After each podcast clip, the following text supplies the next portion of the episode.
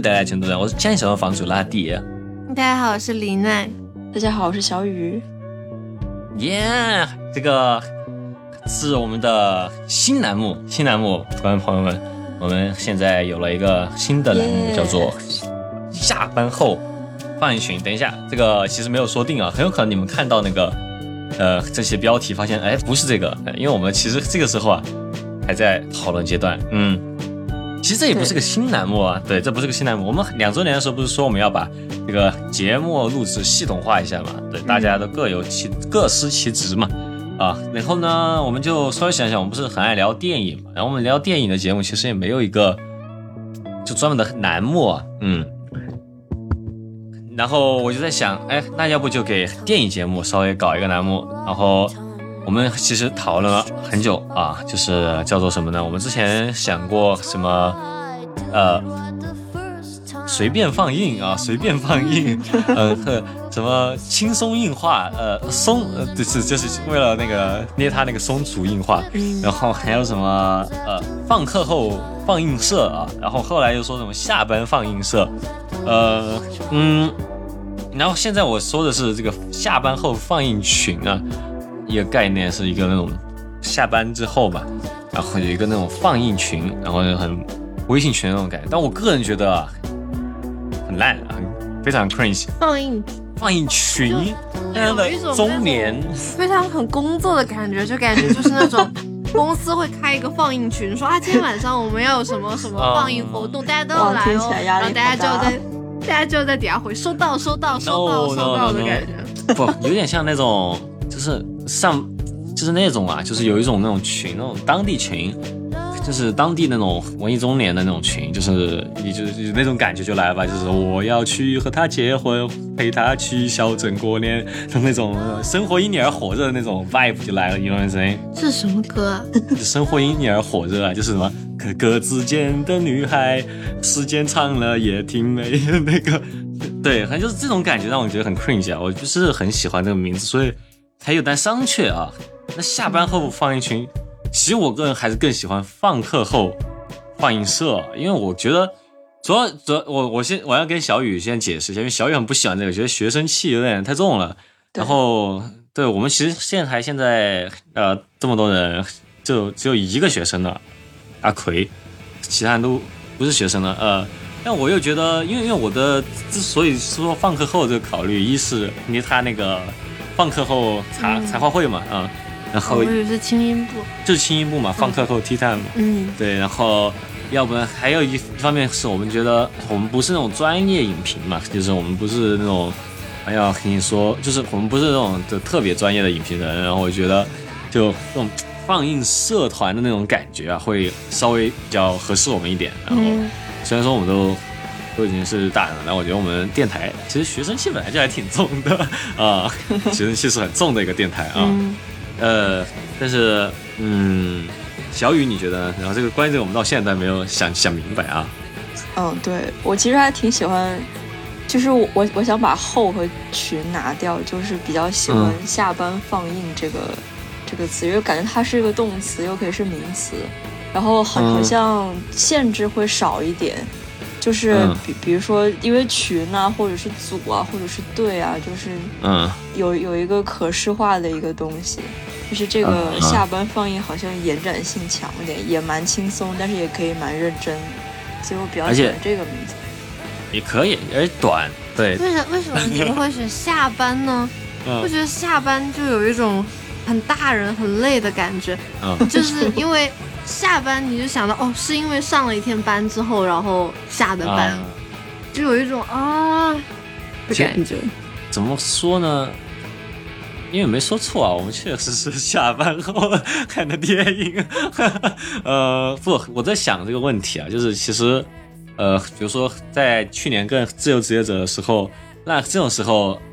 叫做什么放映呢？嗯，没有一个词，你知道吧？就是没有一个词来来界定这种就不太那种专业的那种轻松氛围的感觉。但确实啊，你说，比如你看超级女声的主题曲叫什么？想唱就唱。你们这叫想看不要 no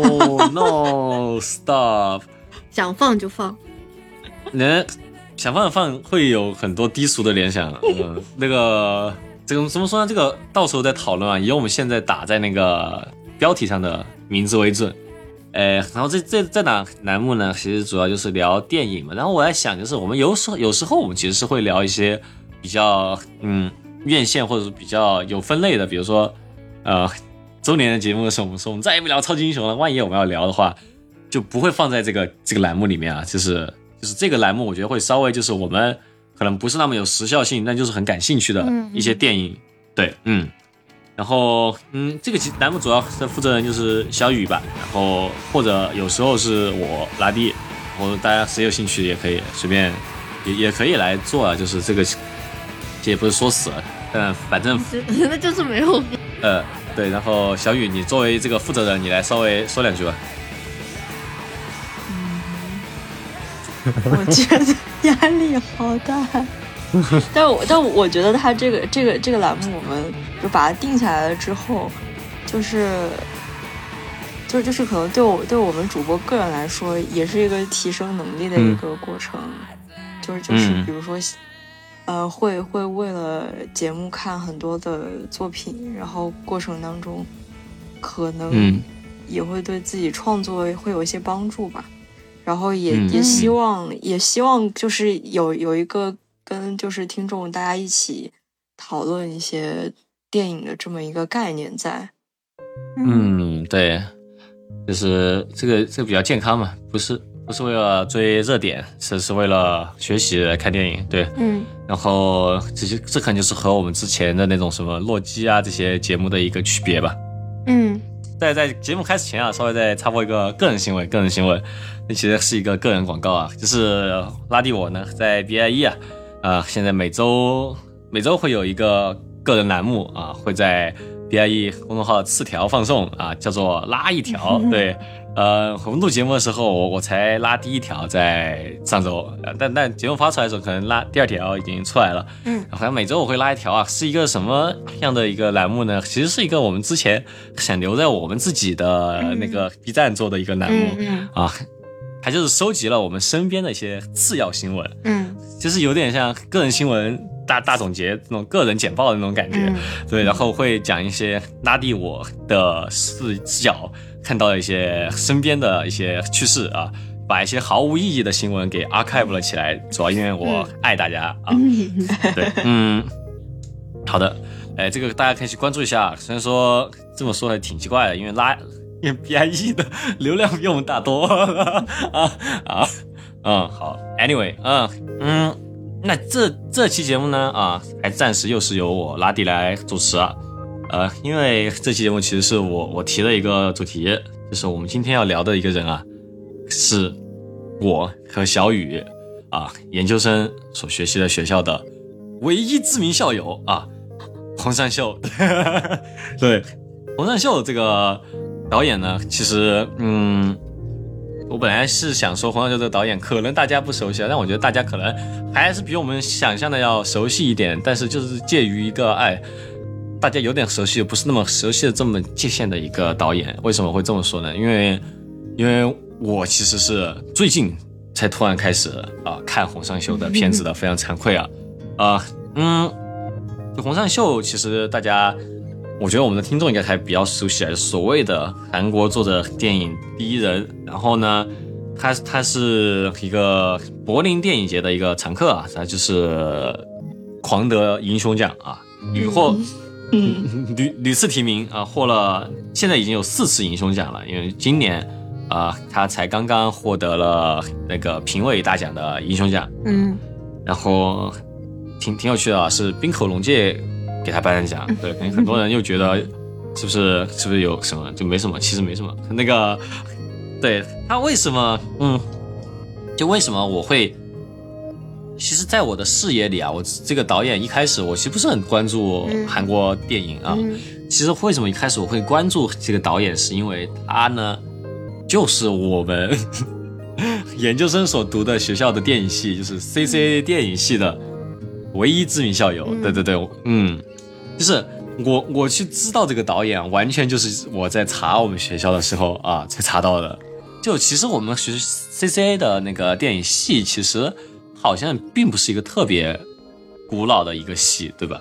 嗯，像我们学校都不是一个很古老的一个学校啊。说实话，那个，嗯，就是我们一般，呃，大家可以申请我们学校，是因为我们学校的 chair 是那个呃奥斯卡得主，呃，但与此同时呢，不甘落后的。非常逞强、逞强的争强好胜的我呢，嗯，也想知道我们学校到底有什么知名校友啊？这么一查呀，发现我们居然只有一个知名校友，那就是洪善秀。对，嗯嗯，就是其实，在知道开始我们的知名校友之后呢，我依旧没有去认真的去看他的电影。嗯，呃，原因是因为原原因是因为我其实。就一开，他资源不是很好找啊，但是他在 B 站其实是唯有唯一一部资源是《自由之秋》啊，嗯，然后当时我打开稍微看了一眼啊，呃，就觉得哪里说嘞，就是，嗯，就关掉了啊，就关掉了，呃，然后就包括然后周围的人也会经常会说哦，红上秀怎么样怎么样怎么样，然后就会就你知道，就这种越多人去告诉你这是经典，告诉你这是嗯很好的东西的时候。你就越觉得，哎，那稍微稍微不去看它也无所谓，这就是对。比如说，压级到现在还没有读《三国演义》啊，我多半就是因为这种 原因。比如说，其实我从来没有看过辛德勒的名单。啊，肖肖呃，那《肖申克的救赎》这个倒是看了。嗯，好的，嗯，然后呃，我们就来，然后但是 最近是看了他的电影之后啊。我突然就觉得有一种很强的，但是非常自大的一种连接感啊！因为我在他电影里面，就是因为我现在毕业之后啊，从他电影里面看到，就是他从我们学校毕业这件事啊，就完全 make sense。嗯，我觉得三号完全代表了我们学校的整个审美啊，就是我所受到的教育，嗯，就会让我让我们变成这样的人。嗯 嗯。这么说也挺自大的，没有办法。其实这期节目是有 trigger warning 吧，trigger warning 就是这期节目可能会充满各种自大的言论的这个就是属于什么呢？属于呃校友发言，大家能不能原谅？大家请原谅年轻的我，好吧？就只能这么说了啊。嗯，对，呃，那个，嗯，洪尚秀其实是出生于一个制片世家，就这个我一一开始查到这个时候啊，非常的绝望。带带入了自己是吗？疯狂带入了他，居然是出生于制片世家啊！但是其实一开始他这个制片世家对于他的这个电影之路啊，其实没有太大的帮助。他一开始对电影也不是有很大的兴趣啊，在他小时候，因为他的制片公司呢，他爸妈制片公司其实并不是特别盈利。那个时候的韩国电影，特别是他爸妈想做独立电影的话，嗯。啊，是非常非常的呃穷的，非常穷的啊，然后。但是他后来啊，就是真到呃高中之前啊，其实一直都是一个呃学校里的混混啊，比较叛逆啊，喜欢喝酒抽烟，每天喝酒抽烟，然后唯一可能比较感兴趣的就是音乐啊，然后在呃中学的时候呢，老师有就是父母又给他请一些老师来教他钢琴，然后他就。在和老师约会的过程当中呢，对这这 这个这句话里面有很多我产生疑问的地方，但是这并这并不重要。就是约会过程当中，老师鼓励他说：“你以后可能会成为一个啊很厉害的导演。”所以他钢琴是不是弹的不太行？我不知道，不知道。伍迪·艾伦玩 jazz，那个洪尚秀弹钢琴。然后这但是这个鼓励啊，对于他的导演之路呢，其实也没有太大帮助啊。呃，他他之所以会走上导演之路呢，呃，其实是后来的事儿啊。嗯，他一开始来到我们学校啊，终于来到我 Q 到我们，来到我们学校啊，呃，仅仅仅是因为他不想在韩国待了啊，嗯，他就想出来看看啊，出来看看，他就家里没钱呢，他是说服了一位亲戚啊，来资助他出国，然后他当时给出条件呢，就是说我毕业之后啊，就来你的公司。做牛做马，嗯，然后，嗯，他毕业之后啊，啊，果然就出尔反尔啊，读了一个研究生，就跑到了芝加哥艺术大学去继续深造，嗯，然后在这个过程当中呢，他其实是接触到了在美国接触到了实验电影，嗯，然后包括他在加州的生活啊，呃，在就各方各种资料里面查到，他觉得非常的畅快和舒适啊。嗯。呃，我觉得他是没有去布鲁林顿啊，不知道什么叫畅快和舒适，反正畅快，畅快和舒适啊。然后他就呃开始了他的那个独立短片创作，然后都是以实验影像为主。嗯。然后其实呢，洪尚秀在三十五岁之前啊，其实都完全对拍电影长片啊毫无兴趣。嗯嗯。他在不管是在 CCA 受的教育，还是在芝加哥受的教育啊，多半都是来自于实验影像。然后他在三十五岁之后啊，终于拍了一部长片啊啊，就是他的处女作《猪最醒的那一天》。嗯，然后居然获奖了。然后从此之后，他就发现，哎，这个电影长片啊，也是可以把那个实验影像的这些技法和一些想法。啊，拿来实现实现的，嗯，于是呢，他就开始了自己的长篇之路，嗯，疯狂拍片，到现在已经是第二十七部了，嗯。嗯，然后嗯，他这个拍片之路呢，其实一直都是走的一个小成本的一个拍片路线，嗯，你去看他的 cast 的话，会发现很多片子也是他自己做制片人，嗯，然后他的平均的成本啊，一般都是十万美元。看到这里呢，我又狠狠的 emo 了。小成本，这个小成本对我来说也挺大的。我还记得在去年某期节目里面，我还说：“哎呀，要是有人给我十万人民币，我都不知道该咋拍了。”然后，但是小成本电影是十万美金啊，这个也行吧。呃，我我也还年轻嘛，呃，哎，好，呃，要说要说还有什么就是比较重要的时间节点的话，可能是二零一四年啊。他发生了一段婚外情，和韩国女星金敏喜呢，啊，是成为了 couple，呃，不是成为了，就是在好像是二零一七年的那个柏林电影节，是金敏喜自己承认这件事情啊。但是这个之所以比较重要呢，是金敏喜其实大家在大家的感受当中会觉得啊，是洪尚秀的一个缪斯女神吧，就是因为比较明显的就是二零一四年之后呢。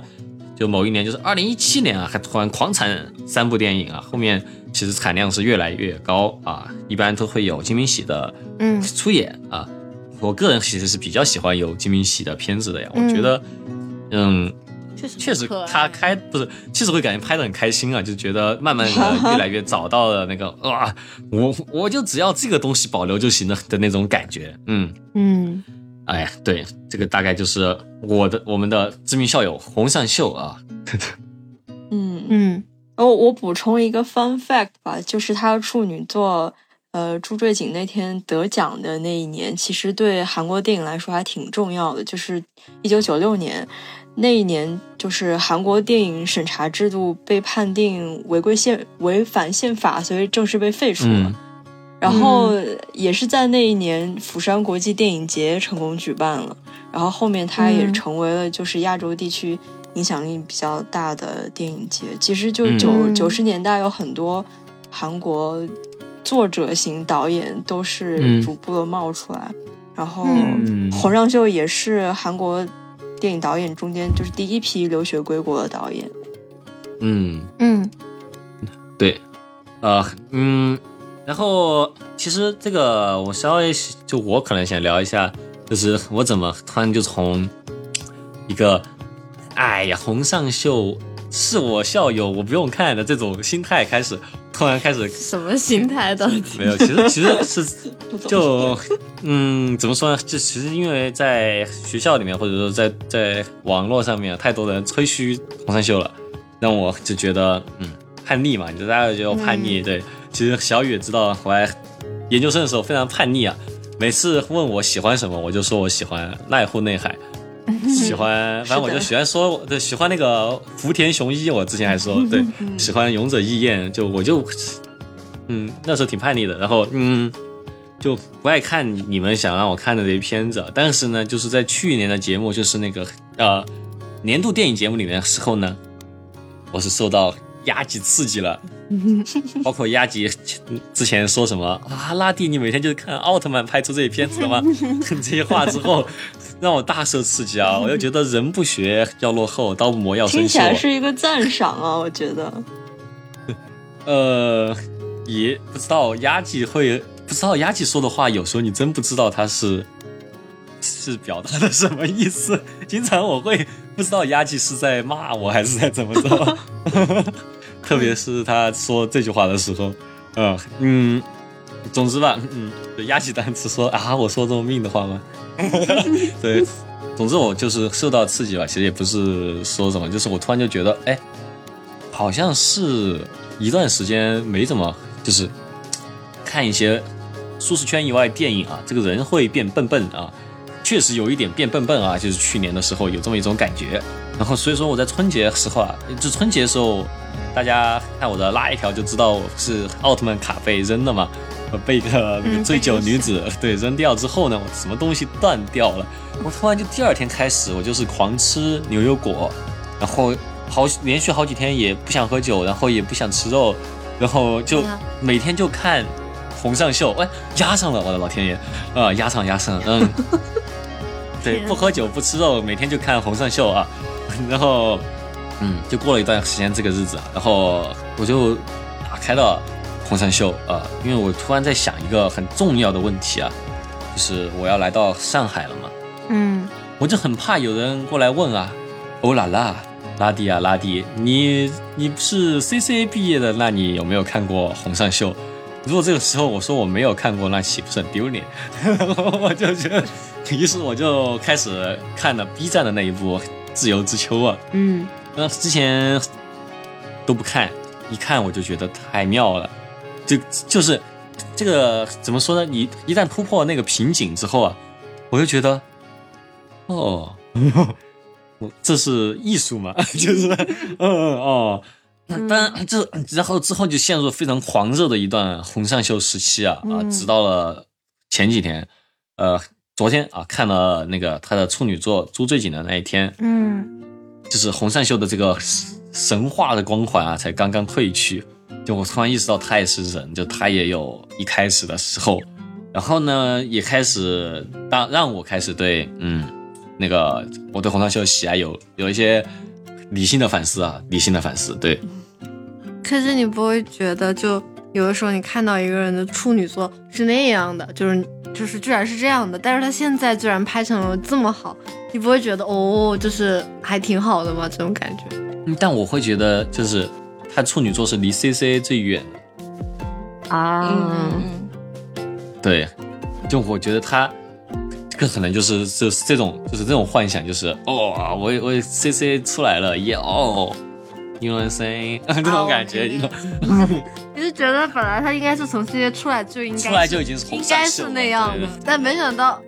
就是可能就是会联想到，也许这并不是 C C A 给他带来的东西吗？没有，就会联想到还是经过了磨练之后才把这个东西给提取出来。嗯，对，嗯，那我其实稍微聊一聊，就这个，就今天提纲没写好啊，就狂聊，我狂聊。对，那个，呃，那我来说说我认为的红山修是谁吧，因为我觉得这期节目我们一个我们的一个疗法，疗法，疗法，感觉是医院的疗法，可是我们的一个疗法是非常红上秀的，就是我们承认我们不知道什么是红上秀，我们只有我们的红上秀，对，我们聊我们的红上秀，对。就是，其实我已经最近因为狂看红尚秀嘛，我我觉得呃二月哦二月的那个豆瓣影人是红尚秀，豆瓣报告红尚秀啊，狂看十部，嗯，然后狂看十部之后，我有一个感觉就是我已经有点不太记得哪部是哪部，嗯嗯，哪部干了什么，金明喜又去哪儿干了什么，对，嗯，就是我，但是因为那个。有一这么一一一长段时间的密集观影和一些讨论之后啊，我发现其实我对红善秀的喜爱啊，非常非常的非常的私人，嗯，非常非常非常的自负啊，就是我其实喜欢的是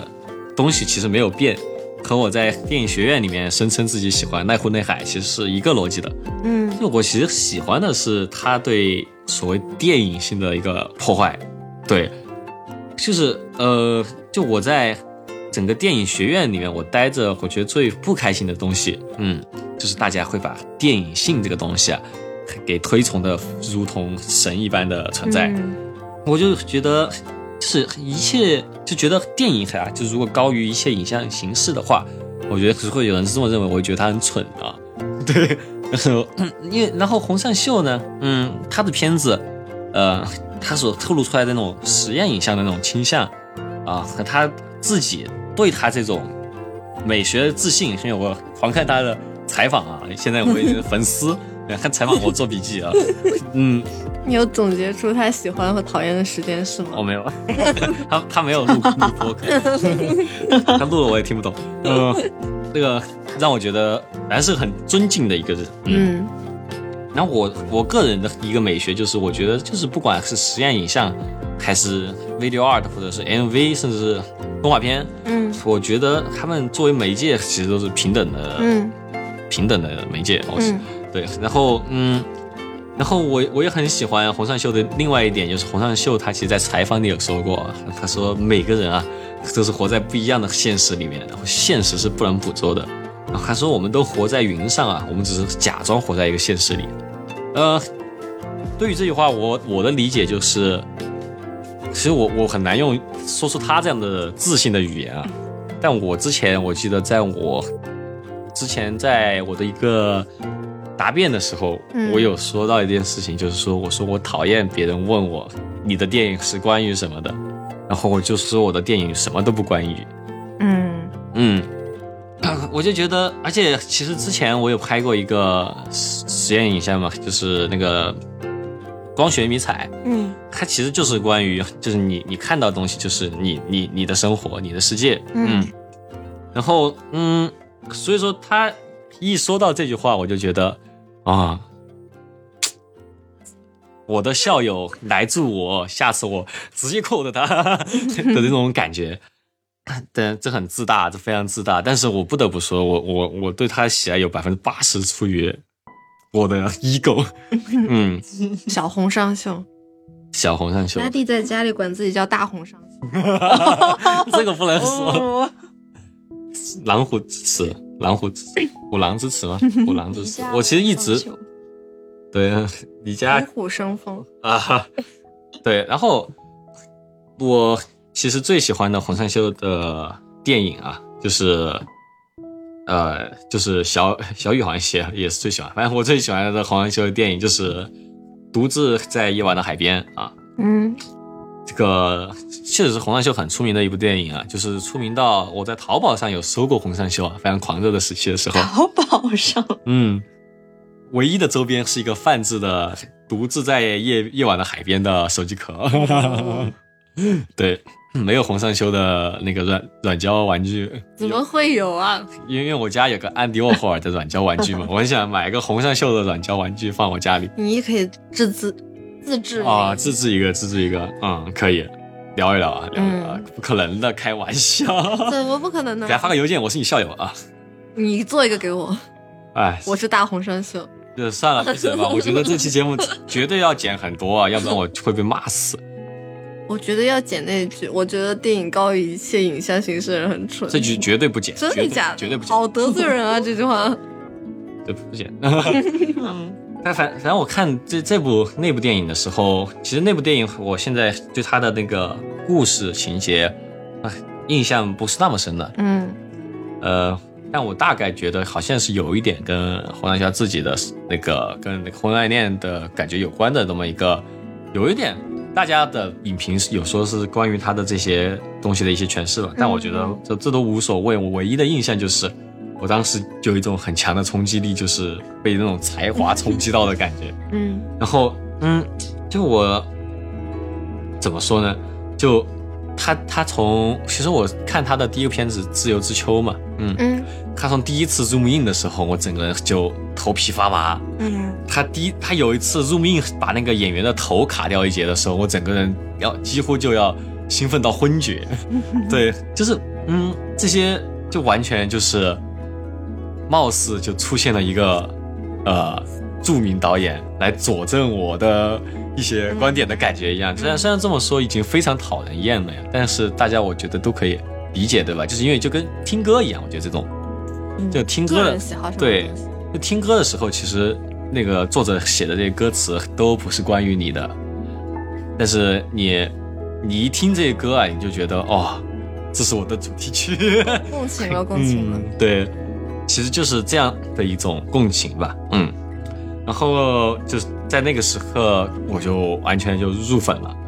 然后，当然我其实也有一些不太喜欢的黄尚秀的片子吧，也就是比较近的一部《引荐》啊。嗯嗯。啊，就是这个之后，我可能稍微聊一下我为什么不喜欢。嗯嗯。但还有另外一个维度，我觉得对于洪尚秀，我也之后我们可以讨论一下，就是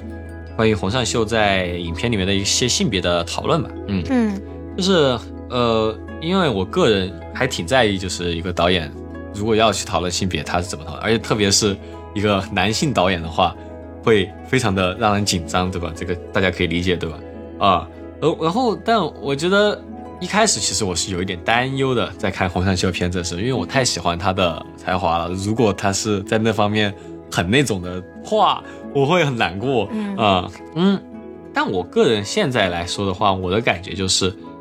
他毕竟也是。有这种海外留学经验，然后他的性别意识其实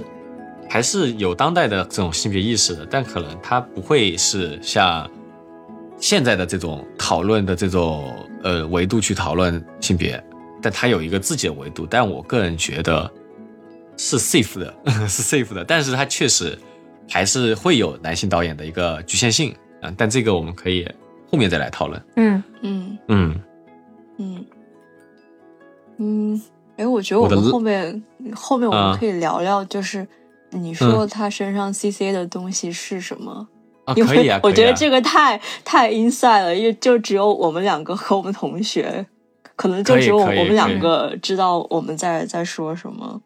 嗯，对，这期节节目，对大家可能会觉得我很讨厌。对不起，这期节目会有很多 last planning，并没有，并没有 last planning 啊，拉位拉位说教。唉，怎么叹气了？怎怎么就李李怎么叹气了？没有，我觉得我觉得没有啊，这就是你对就是电影你个人的一个感觉。我并没有觉得它会惹人厌，或者说它是一个拉位说教。嗯，你不用这样的。OK，所以叹气了。拉 per，嗯，拉 per 是啥？嗯，拉 per，我就是个拉 per，你娃是个瓜娃儿。给你两个是一个妈，嗯嗯，这个还可以。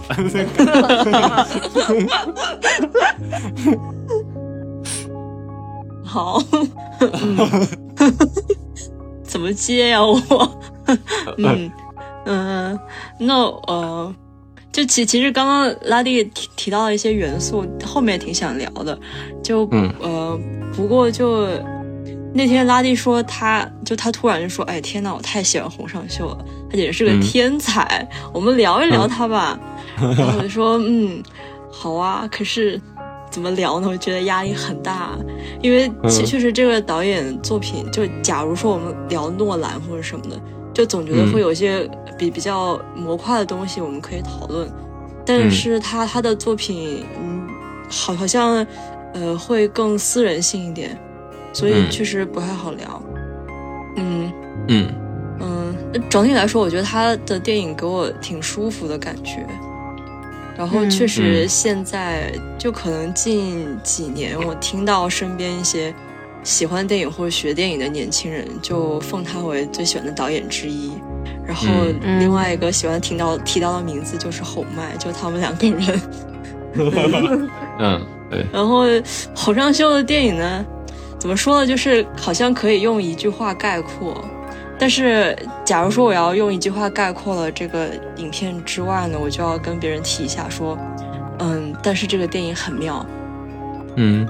我我就我就记得我就记得前年在平遥的时候，就当时我在那个电影院里面看《逃走的女人》，当时已经是影展最后一天，最后一天上午，然后当时就有一个就有当地口音的一个大哥，就在途中接了个电话，讲话特别大声，然后就说啊，我我也没在看啥，然后就开始继续 闲杂的攀谈，然后最后就就出去了，我感觉还还还挺有趣的。就是，嗯，妈耶，我觉得还挺应，还挺应景的，我觉得，对对，挺红上秀的，对，嗯，交互。然后我我当时就感觉说，嗯，就是红上秀的这些东西呢，就是嗯，好像不是那种就知识分子的那种距离，就跟跟这个没有关系，就也没有那种太优越那种造作感。它其实挺复杂又挺简单的，然后观众的视角其实还挺透明的。在我看来，我很多时候会觉得，比如说我第一次看他的电影，我就会觉得啊，我就第一次见到这几个朋友，跟他们一起上桌谈话，然后后面再看他们的时候，觉得哦，他们也都还挺好的，因为他们就沿着自己人物的轨迹在走，然后他们行走的那个命题呢，就是。呃，是一种以淡淡的爱的方式继续在大脑里面的。嗯，我其实比较熟悉的他的几部电影都是可能一一七年到一九年，就大概这这段时间吧。就是有有金敏喜的电影，更多给我感觉就是他的电影就有关于一种呈现或者是一种一种状态。嗯，所以所以里面人物的感觉给我来说更更清晰。这些人物就是好像，呃，又又理性又真挚又感性的，所以我会对他们的人物有一种天然的想要倾听，或者甚至是有一种崇拜。怎么怎么怎么讲了？我就觉得啊，人就是应该这样去整理自己的想法，就是应该这样子去体会自己，然后和别人去去去去交流，然后那种那种当场感给我感觉就是每个细节都在。就是这种坦诚比较打动我吧，不过可能我不会把它讲成说啊，我最喜欢的导演之一。我会觉得，虽然他的讨论有时候还蛮认真，就是就是他可能语调要不调侃，要不就就是也蛮认真的想来讨论什么东西，但是他他他的电影确实不是那种人生电影，他还是给你的一种呃氛围，就是他的那种电影还是。就是怎么说，世界喧嚣的一部分，就是一种安静的方式出现的。嗯，就是也是我比较喜欢的一部分。我就喜欢那种比较小角色。但是小雨其实这这段这这次小雨其实之后有个之前有个聊过嘛，啊，他一开始聊他的惶恐的时候也有说啊，最近很多人有说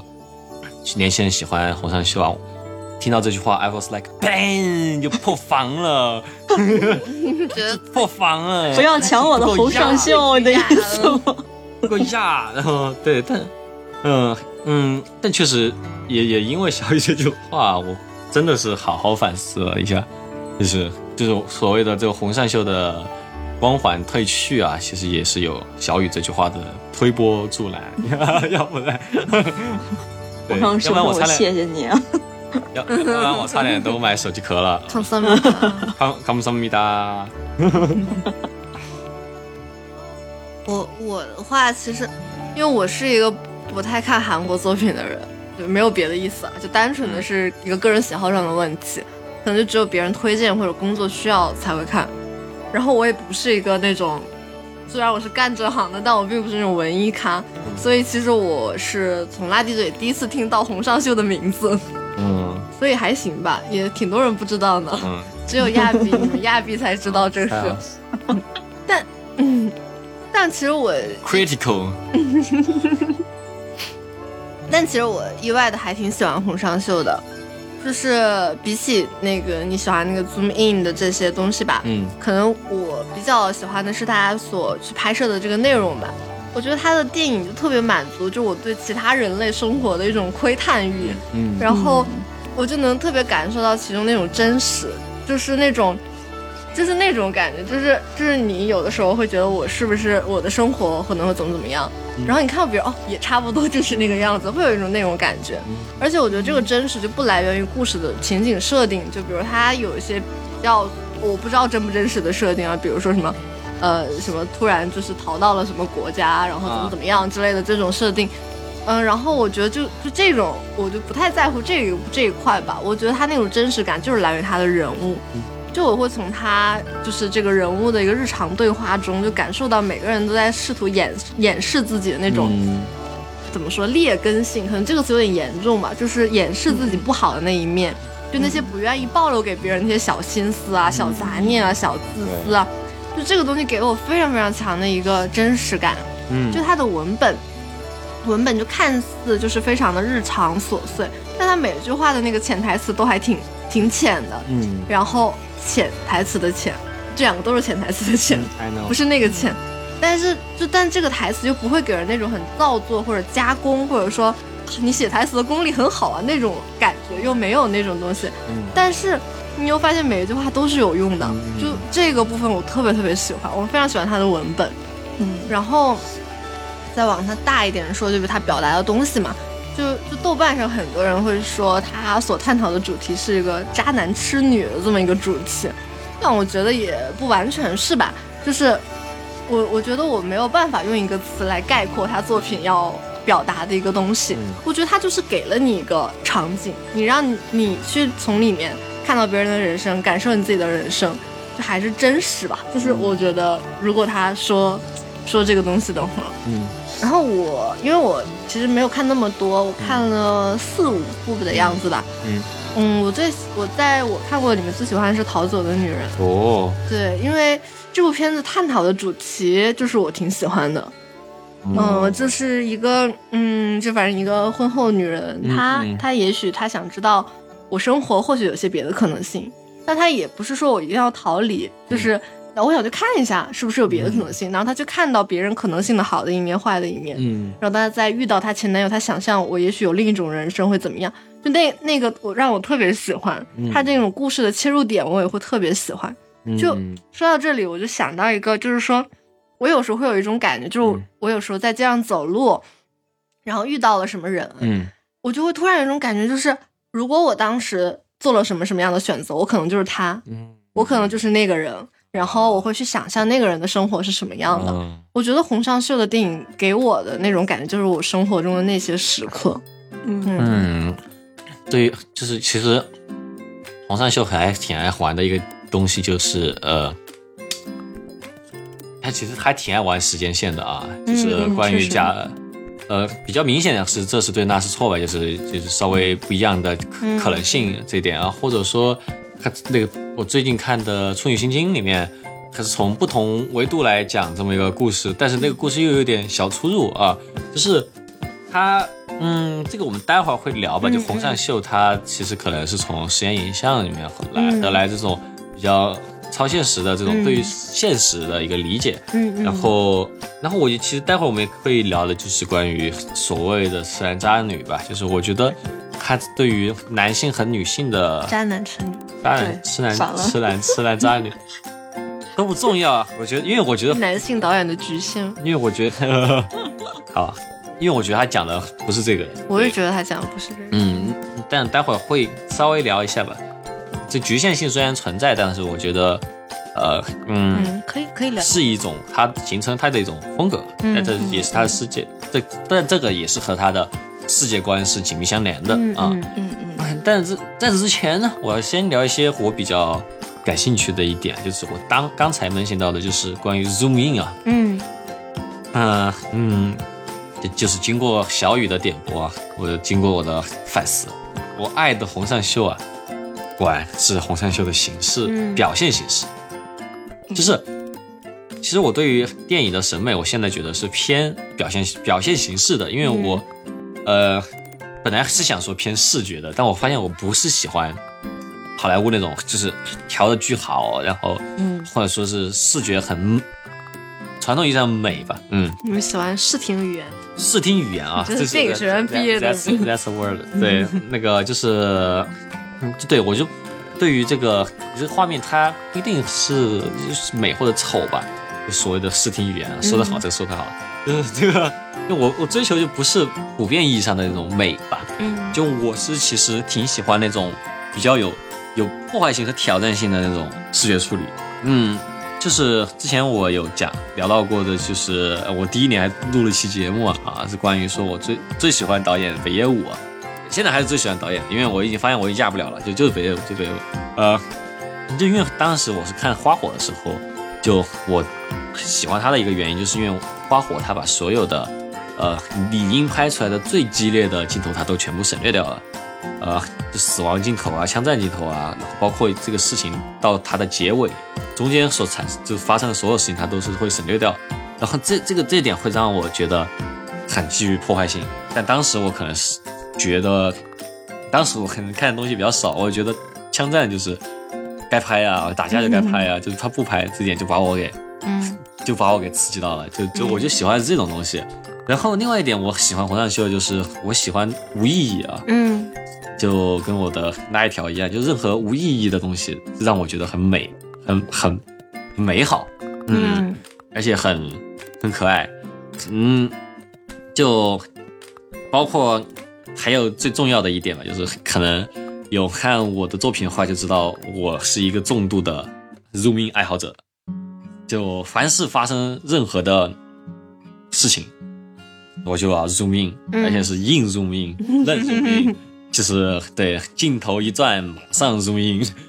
对，我记得就之前我拉弟录一个什么节目的时候，我们当时没有在一起，我们用的是 Zoom 那个软件。嗯。然后那个软件出了一个功能，就是它会固定把你的人脸弄到中间，所以我就试了一下那个功能。那个功能就是一直在 zoom in zoom in，，然后拉弟说：“哇，这个不错。”对，我觉得红色秀最不错的就是那种。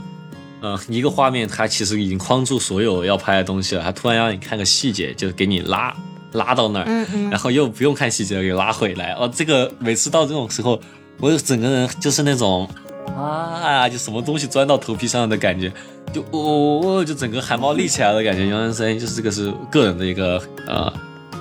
king，对啊，那个嗯，然后就是。就说到这个，其实就说到自由之秋吧，因为这个是我印象最深的。他的这个第一个 zoom in 就第一次是劝退了嘛，第二次是整个就麻了嘛。那呃，这第一自由之前我还稍微聊一下这个剧情，因为这个毕竟是我在所有的他的片子里面啊，大家最容易看到的一个啊。他讲述的呢是一个日本男人啊来到韩国寻找一个，其实我也不太明白是他的笔友还是他的前女友。那很之前他们是有见过的，然后。呃，但是进那个电影一开始啊，就是他的就说是笔友吧，拿到他的所有信件啊，说他已经来韩国了，然后就写了一堆他在韩国的生活，结果一开始就把信件全部打翻了，嗯，然后之后呢，他全是他信件内容的一个描述，嗯嗯，但因为是乱序的，嗯，而且中间还掉了一张，所以说他整个故事也是乱序的，嗯，然后嗯。因为是一个日本人嘛，这个日本人日本人是男人是加濑亮演的演的。这个加濑亮我稍微查了一下，因为很多人都在表扬这个男演员啊，我发现他还挺有意思，他其实是一个挺有钱的富二代。嗯，加代亮是那个吗？是一个，等下你们你说你继续说。反正我不是很熟悉这个演员。Pack 的那个吗？那个 Spam 和 X Spam 里面有他。是 spam 吗？还是 smap？smap 吧，spam 是那个 spam 是火腿。就是加代亮是不是跟户田惠香结过婚的那个，交往过的那个？你查一下啊，他我我我知道他的让我最感兴趣的点就是，嗯，他是很喜欢前野忠信，所以他为了进入就是，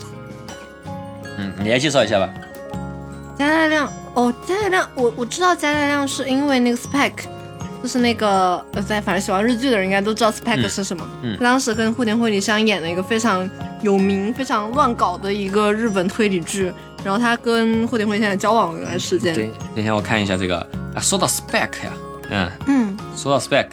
我就不得不说一下 Spec 导演啊，低信彦啊，他导演过我很喜欢电影 Bake，摇滚新乐团啊，我们电台里面所有人都不喜欢，但是是一部让我时常感动的电影。大家可以去看一眼。如果能安慰到你的话，我觉得齐星燕的电视剧我都挺喜欢的。反正他，我我我记得印象。我看一下，我看一下他导过别的啥。就是那个 Spec，还有圈套，还有之前那个，就是都是一个风格，都是有点乱整的。Fake 都没有在。还有池袋西口公园，我也非常喜欢。Fake 都不在第一页上吗？当然，Fake 在哪？这是按热门排序的。我操！在这，在这。OK，Anyway，Anyway，圈套也非常有名。加加奈亮之前好像应该是跟户田惠香在这个剧里面结缘，然后并且交往了深。但户田惠香就是出名的喜欢渣男啊，然后这个加奈亮也是对他有一些冷暴力啊，然后两个人就分手了。好，这这这都 fun fact，这都不是我我了解的那部分。我了解的是他，他七岁前生活在那个西雅图。我觉得我现在在你后面说这些就 没有任何的没有任何的那种意义啊。嗯，但嗯，我说的比较正面的，啊就他喜欢浅野中信啊。就为了去进入娱乐圈，他其实还当过前野中心的助理。嗯，那我觉得这个这个还挺挺厉害的，这个行动力啊。嗯，他的演技很好。Anyway，反正就是他在这个片子里面，因为他是个日本人嘛，嗯，然后他身边都是一些韩国人，所以说他们整个片子都是英文对白的。嗯，然后这个这个片子我觉得他写的很好，因为其实呃，洪尚秀英文很好的啊，我看了他的采访我，他英文非常好。那他写给大家台词是完全是外国人英文，然后演的也很好，大家都是在说外国人英文，就是那外国人英文，你觉得就词汇量很少，然后语法很乱，嗯，而且还韩韩国语法和日本语法，虽然说我不知道，就就我身边接触的韩国人和日本人，我没接触日本人啊，我虽然接触韩国人说说英语说的挺好的，就是呃嗯，但是你会感觉两边的那种英文措辞选择不太一样，我觉得这个这个其实太好了，就是这种。当时我给我第一印象就是这个导演，我觉得他是有一个国际视野的一个导演。嗯，呃，然后这个其实我后来我就是发现我这个人嘛，就是我其实洪山秀他的很多的片子都是对于情爱的一些描写比较多，呃，特别是婚姻之后的一些爱情。嗯嗯，为其呃婚外恋他是比较感兴趣的嘛，但其实对这个题材我本身没有那么感兴趣。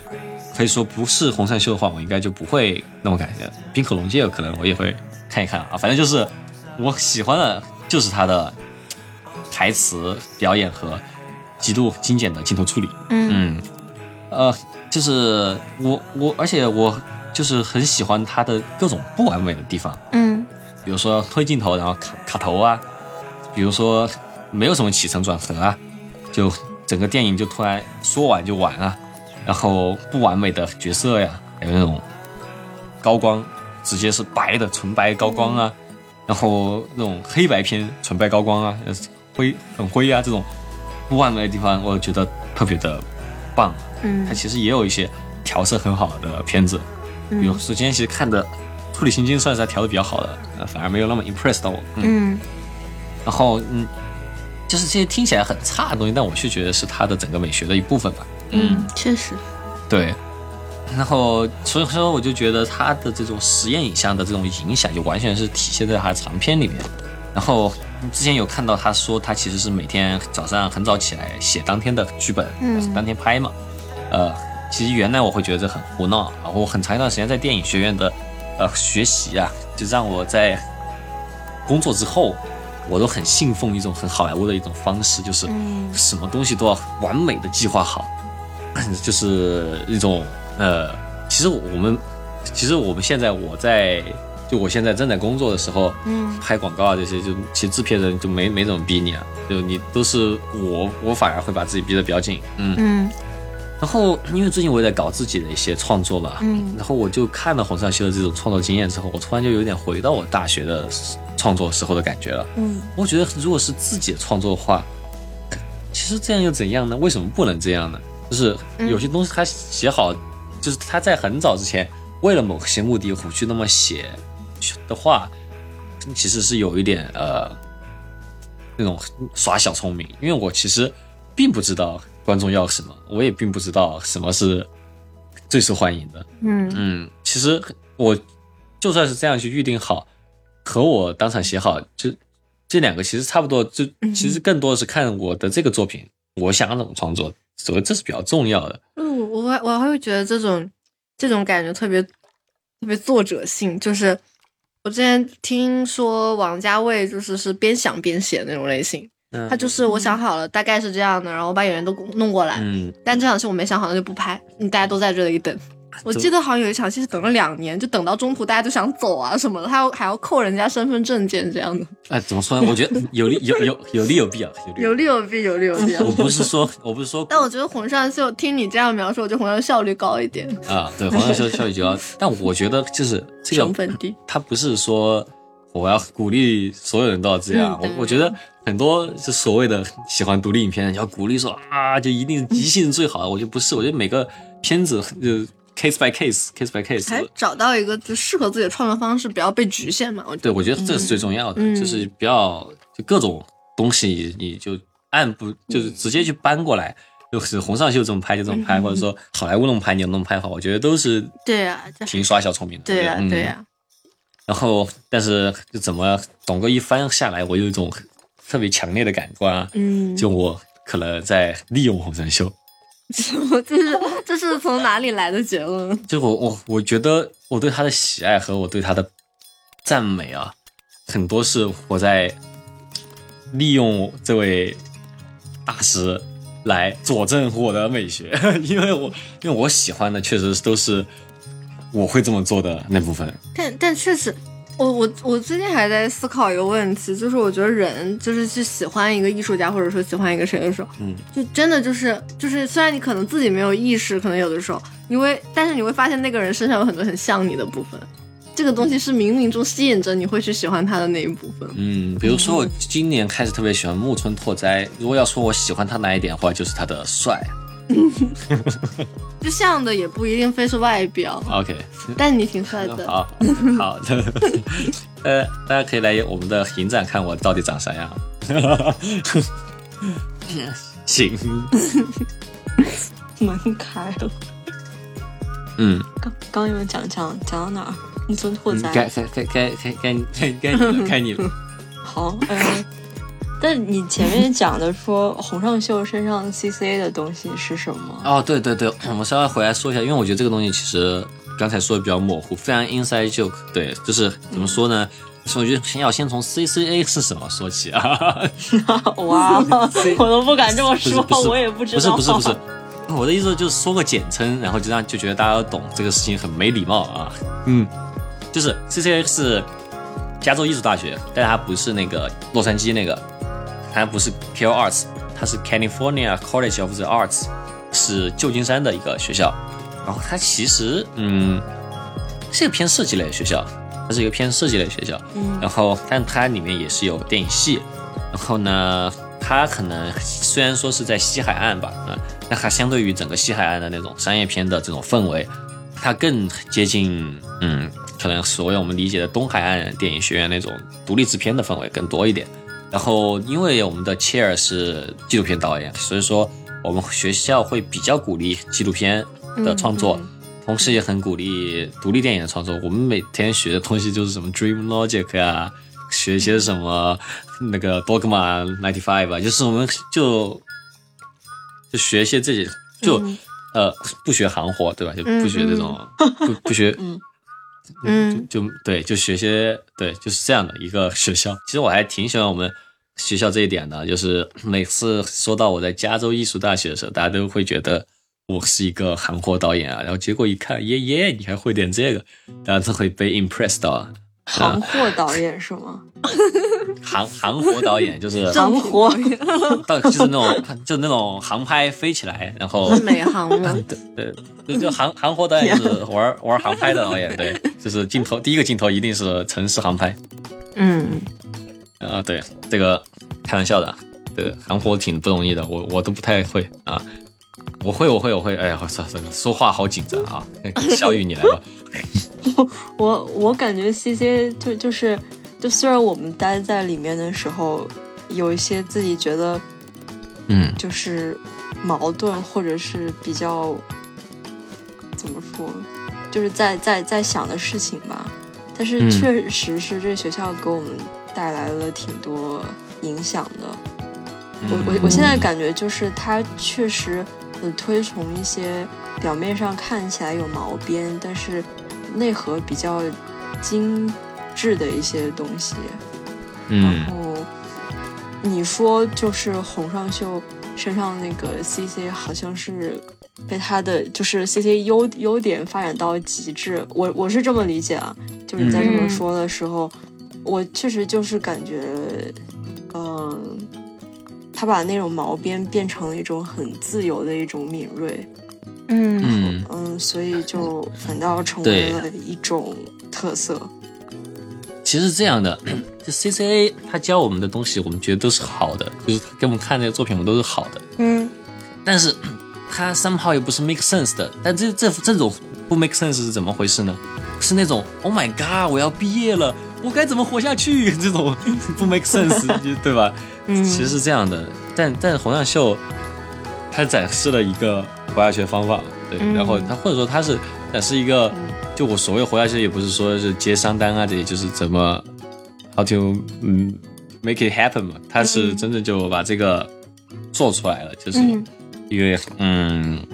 他毕竟他不是拍纪录片的，因为其实我们学校的话，如果你出来是拍纪录片，其实他教你东西蛮多的，创作方式啊这些，我觉得也是很受用的。毕竟我找到工作主要还是靠的我在学校里拍的纪录片，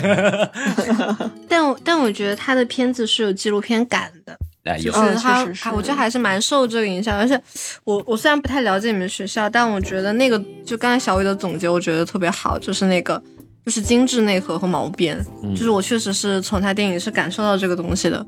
嗯，对，行，这个这个其实。这就是所谓的没没想出来啊！我本来想编个一发技的，没没编出来。其实挺想就是理一下洪尚秀作品的脉络，嗯，感觉能很清晰的看到他就整个人在思索的一些东西的变化，所以就整理他的脉络还怎么说挺挺有挺有意义的，而且还挺嗯，就是导导演私人的感觉。因为他拍的多，其实因为他拍的多，你每年都看到他是怎么回事的，对。对对对，嗯，对，就就是这种感觉，这种感觉也还挺挺真诚的，跟他的电影本身对。差不多。嗯，我我看就是我就是可能早期，然后中期到现在，也不能说后期，就是比较近期的作品都都摘了看了看了一点，我就感觉他他早期的作品。就是处女座，然后还有就是零零几年那个时候的作品，嗯，就他他确实一开始就开始在做结构上面的探索，但是那个时候他风格还不是很明显，嗯，就我我感觉他是那个时候的故事还是挺传统的，然后有一点预言性，嗯，我会觉得是不是就是刚进入业界会有一种，还是会被业界吓到，又收起自己的。那些东西比较多的感觉，就因为我看猪最近的时候，我的最大一个感觉就是，不是刚才也说嘛，离 C C 最远，就是嗯，我会感觉我有一种很不适应感，但是因为我是倒着看的，但是我会很不喜欢那个片子，因为它有很多助消化的东西，但其实最好消化反而是他直接把他的东西拿出来。他可能也是慢慢找到他想要做的东西。你你也可以是这样理解，我觉得，嗯嗯嗯嗯。然后他他早期作品我也会觉得，因为我我也是倒着看，感觉嗯有一点粗糙，然后整整体基调又有点郁闷。然后他就跟他可能同同时期的。就是我会我会把它跟同时期的金基德比，就感觉没有嗯。金基德那么透透彻的感觉，所以感觉他那时候，嗯，就除了可能结构上面探索的还挺有特点之外，其他我觉得呃一般般，嗯，不过后面他那个影像上面就嗯说啊没有没有，我只是加个确实，听起来有存在感，嗯，确实。哦，然后呃，我后面感觉，嗯，他好像就影像上面做了很多很多减法，然后他更想要着重在就是自己表达的中心思想，影像都是为这些服务的，嗯，镜头越来越简练啊，然后嗯，就不是特别硬想着说什么样的故故事剧情能够产生什么样子的效果。就是好像越来越着重在这个人物本身，我想要做什么样子的人物，然后才是他们发生的一些事事情。然后这时候好像就就是关于比如说，嗯，暴露那种男女欲望的一种呃丑陋感这种东西，就渐渐比较比较比较清晰，然后也能渐渐感觉到他就是真的非常真诚。这时候他的他他作品的识别度好像就变高了一些。嗯，我觉得他找到了一种，我就因为我其实没有那么讨厌朱追景的那一天，嗯，我我也是倒着看的嘛，但是我我会觉得他其实想要去表达的内容，嗯，其实，在《朱瑞景》里已经有一个非常强的一个的嗯雏形吧。嗯，对。然后他，但是我觉得那个时候他是没有找到一个就适合他的一个说我去表现这个东，我来去表现这个东西的一个方法。嗯。然后我看到后面，就会觉得哦，他找到了一个跟他的一个内容完全非常非常。契合的一个形式，然后形成了一个互补，让这个东西更好了，我有这种感觉。嗯嗯嗯，然后很明显的是感觉就是就是金金敏喜加入之后，后面可能都会说姐姐吧，因为整天就说姐姐太美了，姐姐好美啊，姐姐好有气质，啊真的很美，她真的很美。嗯，他他他加入了之后，金明喜对于我来说这个名字的读音啊也不是很友好，因为它有鼻音。你来试一下，你来说一下。金明喜读对了吗？呃呃，对。哦，对，看还是有帮助的。搬家之后，整个人普通话变好了。为什么到上海了之后会变好？在成都反正会越变越差。我 就觉得，就是我印象特别深的是《引荐》里面金敏喜就稍微出现了一下嘛，作为那个妈妈妈的朋友，嗯，出现了一下。他当时穿了一个特别简单的一个衣服，然后就是。戴着眼镜，然后扎一个头发，就在河边站着，哇，我觉得好美，我觉得这样了还这么好看，哇，这个人真的很好看，那种感觉。对，嗯，感觉就是他加入了之后，可能就是于公于私上面对于导演的一些影响吧，就也也包括可能就是年年龄渐长之类的。就我觉得那种，呃，就是我觉得它内容上面就好，好像就是嘲讽或者是一些，嗯，就是这种东西好像又加了一种共情感。然后我觉得他好像渐渐找到了他讲故事的一种舒适性吧。就以前呃前面的电影，我没有感觉到他拍摄的时候的那么多舒舒适性。现在就比较不是不是现不是现不是现在就可能一七年作品之后吧，更更克制，然后他的作品有一有一种脆弱感，然后这种东西可能更美也也更轻巧一些。嗯，这个就让我想起来了一个事情，就是人越年轻的时候，其实越不知道该怎么处理故事，就越会对角色非常狠。就是就是你看学生电影，包括我的电影啊。就一旦不知道怎么办，啊，反主角自杀了。嗯，你在主角死了，你在影射谁？非常的广啊，影射我自己啊！你看我一开始拍的就是主角死了啊，不行了，主角死了。其实就是所谓就是靠 太不完了，靠外部事件来推动一个人物的一个东西，解决不了了嘛，就自杀。对，其实好的，我我自己认为好的就是应该是人物他自身的一个用内心这个矛盾来推动他去发展他的一个轨迹，而不是利用外部事件。嗯，对，嗯嗯嗯，他其实近两年的作品，就是近两年获银熊的作品，我都没有看，然后。其实后面想聊一聊，就是你们感觉，就是他今后会，就是对他的电影有什么样子的期待，或者是有有一个 预见，或者什么感很 奇怪。由我们 汉 U Studio 来期待一下郑秀导演接下来啊，要加油啊！不是，因为他他确实他的作品特别。对，就就希望到时候上台的时候，感谢汉 U Studio 就我当时 创作的一种鼓励。我的时候听到了一个电台节目之后，突然有了一些新片的灵感。我听到他们对我的预期，不会是大红上秀吗？我操！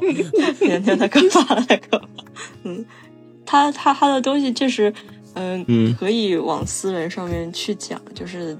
在我看来，给了我这样一种权利吧。所以我觉得聊一聊还挺有意思的，因为他确确实很有才华，而且我觉得他的的特质，可能在一七年到可能就是呃这几年的作品里面还没有完全的被大大家讲出来，好像大大家就是像前面主要讲的，大家就主要说哦就是渣男吃女的故事或者什么什么之类的，就不不仅仅是这些。嗯，其实洪尚秀他的出片频率比较像音乐人嘛，那还有和音乐人不一样，是一般音乐人第一张专辑大家是最喜欢的，看洪尚秀反而是后面就是，而且但洪尚秀是这样的，如果洪尚秀是音乐人的话，会是一个很受欢迎的音乐人。为什么呢？因为他的片他的片子啊，不是那种啊第二部又换风格那种啊，嗯，是什么音乐人挑战全新电子音乐？对对对，啊，对，开始玩电子民电那个民谣加电子，对，玩民玩民谣，嗯，对，就是他他他是非常持续的探索嘛。然后我觉得他的每一步也没有说某一步就跨特别大，因为他力度如此之高，然后产出如此之快，然后导致。会有一种很平稳，就是我我我看洪尚秀的片子，我不会那么焦虑。我随便点开一个，我觉得都不会有哪一个会让我觉得特别的，嗯，放心啊，或者是怎么怎么着。嗯，对，嗯嗯，我我觉得很难去展望啊，这这个太难展望了。这个他的我不知道，没有我很难觉得说是展望是什么样，但我会觉得，嗯。引荐是他的，引荐是比较，但其实引荐我不是很喜欢，非常不喜欢。我我会觉得，因为我没有看那么多，但我一个感觉吧，我觉得引荐是他，他在往他没有往他内容的深处去探索吧，他在结他在往结构的上面去更多的一个探索。嗯，引荐其实其实这样的，就是在我们现在只能以豆瓣为主吧，就是在国内的话，感觉。大家最不喜欢的一部是《草叶集》哦，《草叶草叶集》讲的是金敏喜扮演的一个女神去观察各种情侣也好，艺术家也好，然后它是一个黑白的那个黑白，然后是一个对称的一个结构，就是从第一对然后到第三对，然后从第三对到第一对，就这这么一个观察他们从白天到晚上在咖啡店聊天的这么一个故事吧，然后。大家不是很喜欢这个，大家好像更多集中的是讨论，就是有一种什么觉得太脚不在地了。因为，但我觉得这个这个讨论，我觉得不是很明白为什么是从这部片子开始。因为 洪尚秀他也是一个，嗯，就待会儿反正也会聊到嘛，他对于现实的理解，他只会拍自己身边的观察，所以说他的角色一般都是导演啊，或者说是剧团的人啊，嗯，或者说是作家啊，这些都都。如果你要说谁就是谁是老百姓的，就是这种普通的那种工薪阶层啊，这些确实也没有，就是他一般都只会讲这种故事。然后，呃，但相对来说，尹健我倒觉得有一点不太让我能够感受得到太多的，因为我我不知道啊，因为他的设定，尹健的设定是讲的是是呃一对学生情侣，嗯嗯。就这两个学生情，这两这一男一女，他们两个作为学生的一些感受，就都挺不 make sense 的，就有点模糊。他到底是一个社会出社会的一个刚出社会的人，还是一个正在上学的一个学生？就是我不太这个有点太能够触碰到那个，就是一个真实的形象那种感觉。嗯，我我觉得尹健他就是。就像我刚才说，它就是在一个叙事结构上的一个探索，嗯，就是所谓就是时间不是线性的，嗯，就是时间是跳跃的，就是然后也不是只有单一时间线，嗯，是有平行世界的。我我我我还蛮，其实我还可以啊，我还挺喜欢引荐的，嗯嗯。那其实从这个话题，我们稍微来聊一下，就是红山秀的这个世界观吧，嗯，然后。对，小雨其实可以来讲一下，就是刚才你小雨也有分享一段洪生秀的呃那个自述吧，然后在群里面在讨，我们也在讨论这件事情。洪浩秀其实是有一个比较独特的一个世界观的这么一位导演，嗯，他虽然讲的都是一些比较微小的一些故事吧，就他不是一个宏大叙事的一个片子，但是但是其实嗯。他的片子的整个时间线啊，或者说是整个，或者说他们整整个很多很多设定，微小设定上其实是非常超现实的。然后，呃，这点其实和他的一个世界观是有关。嗯，小雨可以来聊一下，就是你看到的那一个自述。哦，我看到有有一个就是他本人的关于在创作这是对那是错的时候的一个创意来源。嗯，呃，英文写了两段，附着两个图，草图，然后我想了很久，我其实也不是很明白他在说什么。我大概把原话复制一下吧。他他他第一个说一下，嗯，他他第一个图就画了两个，呃，中间有一些距离的圆圈。他就说把这两个圆圈看成独立的世界。假如说你想要找到他们之间明确的意义的话，那这这些世界就会消失。你想把它搞清楚的时候，它其实就已经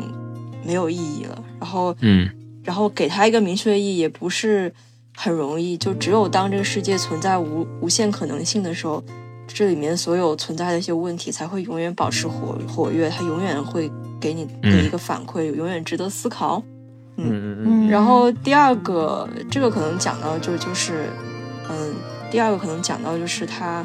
在创作故事的时候的一种思路。他就是说，他的故事从来都不是跟现实是一个平行线。他创作故事的时候是把他。生活中的一些细节，他生活过的事情，他认识或者是，呃，他认识的人听到的一些事情，就糅杂在一起。嗯，他觉得没有办法根据一个很真实的事件就这样顺着编写下来，他会觉得好像他他动不了，没有什么空间，他需要跟他做的作品发生一些距离，所以他的作品，他的故事倾向于就是。作品像是一个箭头，它是在走向现实，但是到快最后一秒钟的时候又会避开它，就像一个一个箭头反弹一样。嗯，我当时在想，嗯，我看我看看懂这个中文了，但是我并不是特别理解。对，这这其实我们我们稍微结合一下这个片子来聊，这个很听众会比较理解。就这个片子，它其实讲述的是比较简单一个故事吧。嗯，一个已婚的男性导演去一个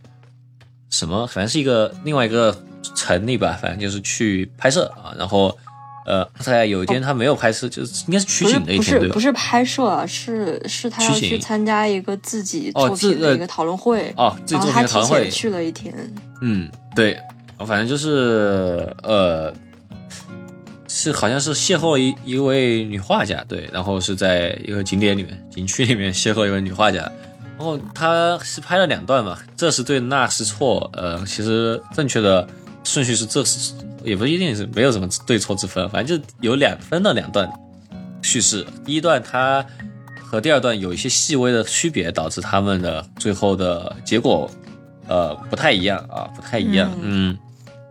但是你会觉得也不是简单的平行世界的一个呃故事，因为我也感觉得到黄尚修好像对于这种科幻设定他不是那么感兴趣，因为他对于时间线或者对平行世界这些探讨，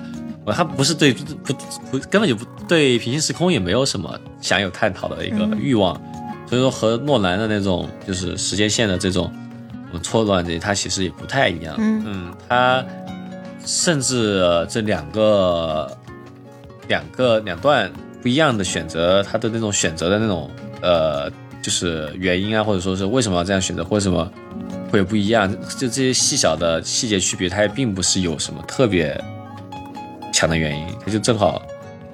就好像甚至是换了一个人，他换了一个说话态度这样的，特别是发生在男主角的身上吧，呃，嗯，然后就我个人会觉得这个也是他他的。他的世界观，我之前也是有在讲他的一次采访，是大学里的采访，是说到他觉得每个人看到的现实都是不一样的，我们都假装在同一个现实里嘛。我个人的观点的话，我我个人感觉啊，嗯，全是套用我自己啊，套我自己，就是嗯，他是个不相信写实的人，我觉得他是一个不相信现实的一个人，呃，就是呃，他会相信。我觉得我的理解的话，他会觉得现实这个东西是无法被描述的，是一个，嗯，这是一个很经典的问题嘛，就是我看到这个东西是红色的，你也看到它是红色的，嗯，但我们怎么论证我看到的红色和你看到的红色其实是一个颜色的，嗯，就是这样一个问题，所以他是不相信有现实，然后所以说他的东西很私人的一大原因，也是因为他觉得他的能力只能去描写他看到的东西。但他描写东西也并不是真实的现实，而是，而是他他通过他自己的一个观点去产生了这么一个片段吧。呃，其实如果你要这么一说的话，突然会觉得这点还挺不 C C A 的，因为 C C A 有整个一学期在讨论什么是 nonfiction，就是嗯，怎么什么是就是记录吧，然后。我不太知，我现在就会开始联想他在上那些。如果当时有这节课的话，他当时是在想什么这一点？嗯，其实关于你说的这个，我我在想，我可能有不一样的感觉吧。就是我觉得他只是不想要往那边靠，他觉得往那边靠了之后，嗯，没有什么意义。就是他可能甚至不想探究。我我觉得咱俩这观点特别像他电影里面，就是叫之后的那个电影里面，一段男女的对话，一段男女但是我们对，虽然我们这么说，但我们的讨论也只是我们的感觉，哎，他到底是怎么回事呢，我也不知道。嗯，我我我会感觉就是他怎么说？我觉得他不是不相信现实，他可能是。不相信有一个东西是所有人的现实。嗯嗯，就是他，其实我觉得他的片子有一个特点，就是他，他不，他不给你什么，他只给你看，但我不给你什么。虽然他有想要讲的东西，但我就只给你看我看到的这个东西是什么样子的。嗯，而他又把这个东西很，很用一个很真实的一个东西，就是一个很真实的方式让你看到了。嗯，这个就是属于他的现实，我我我这是我的理解吧。但我觉得我所谓他不相信现实，可能是更多的是相对于就是很多就是其他的所谓的很相信写实的人的一些对的一些创作者或影迷的一种就是对比吧，就是就是有有有的创作者会很相信写实这个东西，就是说比如说我是。去体验了什么东西，然后我要记录的，我我拍的这个东西是我体验后的结果，这是写实的，或者说是你们没有看到的，或者说是，呃，所谓的房间里的大象，这个就是这些东西啊，它是就是写实现实这个东西，就很很多创作者他们是选择相信这个有这个东西，或者说他们要去致力于去描写这个东西，嗯，他的话就会觉得啊，我也不知道，我的话我会觉得啊。摆烂啦，我觉得就是这样啦，你自己觉得呢？我，嗯对。那他的作品或许是在，比如说 C C A 课，假设在在在讲纪录片或者是 nonfiction 的时候，在讨论所谓真实性的时候，他给出一种自己的选择或者是一种态度，这对。我我一直在想象，假如说他和我们是同一届，在我们同一个课堂的话。他会面对我们会说怎样的话，我会觉得，但我会觉得他什么都不会说。我觉得他是不会选择在这里发发这种言，因为我感觉有我记得有一个印象很深刻的一节课，就是在讨论到底什么是现实，然后很多人有讨论出来他们对于现实的片的追求。其实，I don't know，这这个东西讨论起来其实让我还挺怕怕的，又回想起了在。电影学院里面的事情了，我们只能说他在采访里是这么说的吧。其实他怎么说和我们怎么想也是两样东西。是啊，其实你说什么是现，我我我也可以再讲一下为什么我会有点就是没有，就是会有点喜欢引荐这件事情吧。其实就是那个。我就是因为我我是我我自己的世界观哈，我觉得时间不是线性的，嗯，只是我们大多数人只能沿着这条线活着，嗯，就是我认为世界是有无限可能性，并且这些可能性是同时存在的，嗯，这些可能性不在于你人生的一次重大选择，而是在于每一个细节，就是每一个细节都会产生各种各样不同的分支，就是但这些东西又是同时存在，并且他们彼此之间就是。并没有交集那么深的一个东西，我觉得和那个他那个两个圆圈的那个概念有点像，所以我看引荐的时候也会有这个感觉，就是我记得我给他写的豆瓣点评好像就是时间不是线性的，嗯，然后就我记得我之前看过一个美剧，然后它那里面有一集就是其中一集做的特别好，它讲的是一个老年痴呆症的这么一个老年痴呆症的一个老人，然后他就是用因为老年痴呆症他会。你的时间是跳跃的嘛，就是你可能你不知道你这一刻是处于哪个时期。他这集就是用一个老年痴呆症这个角度去打乱他人生中各种各样的时期，就是那种跳跃时间的那种感觉，就给他人生中提供各种各样的可能性。然后最后落到一个点，就是她特别想要逃离，她曾经非常想要逃离她的丈夫，但然后想要逃离那个束缚，但是没有成功。然后她现在她丈夫已经死了，但是她还是被这个东西。就被他没有逃离这个东西而束缚着，但是可能这个东西换了一种形式，然后最后他想要去逃离，结果去杀他心爱的人，就大概是一个这样的剧情。嗯，我我看引荐的时候就嗯是是这种感觉。然后之前豆瓣上很多人就说那个拿他拿洪尚秀和一个另吉林吉林朝鲜族导演是的张律做了一个比较吧，然后当时我们就看了那个他的一个片叫《福冈》，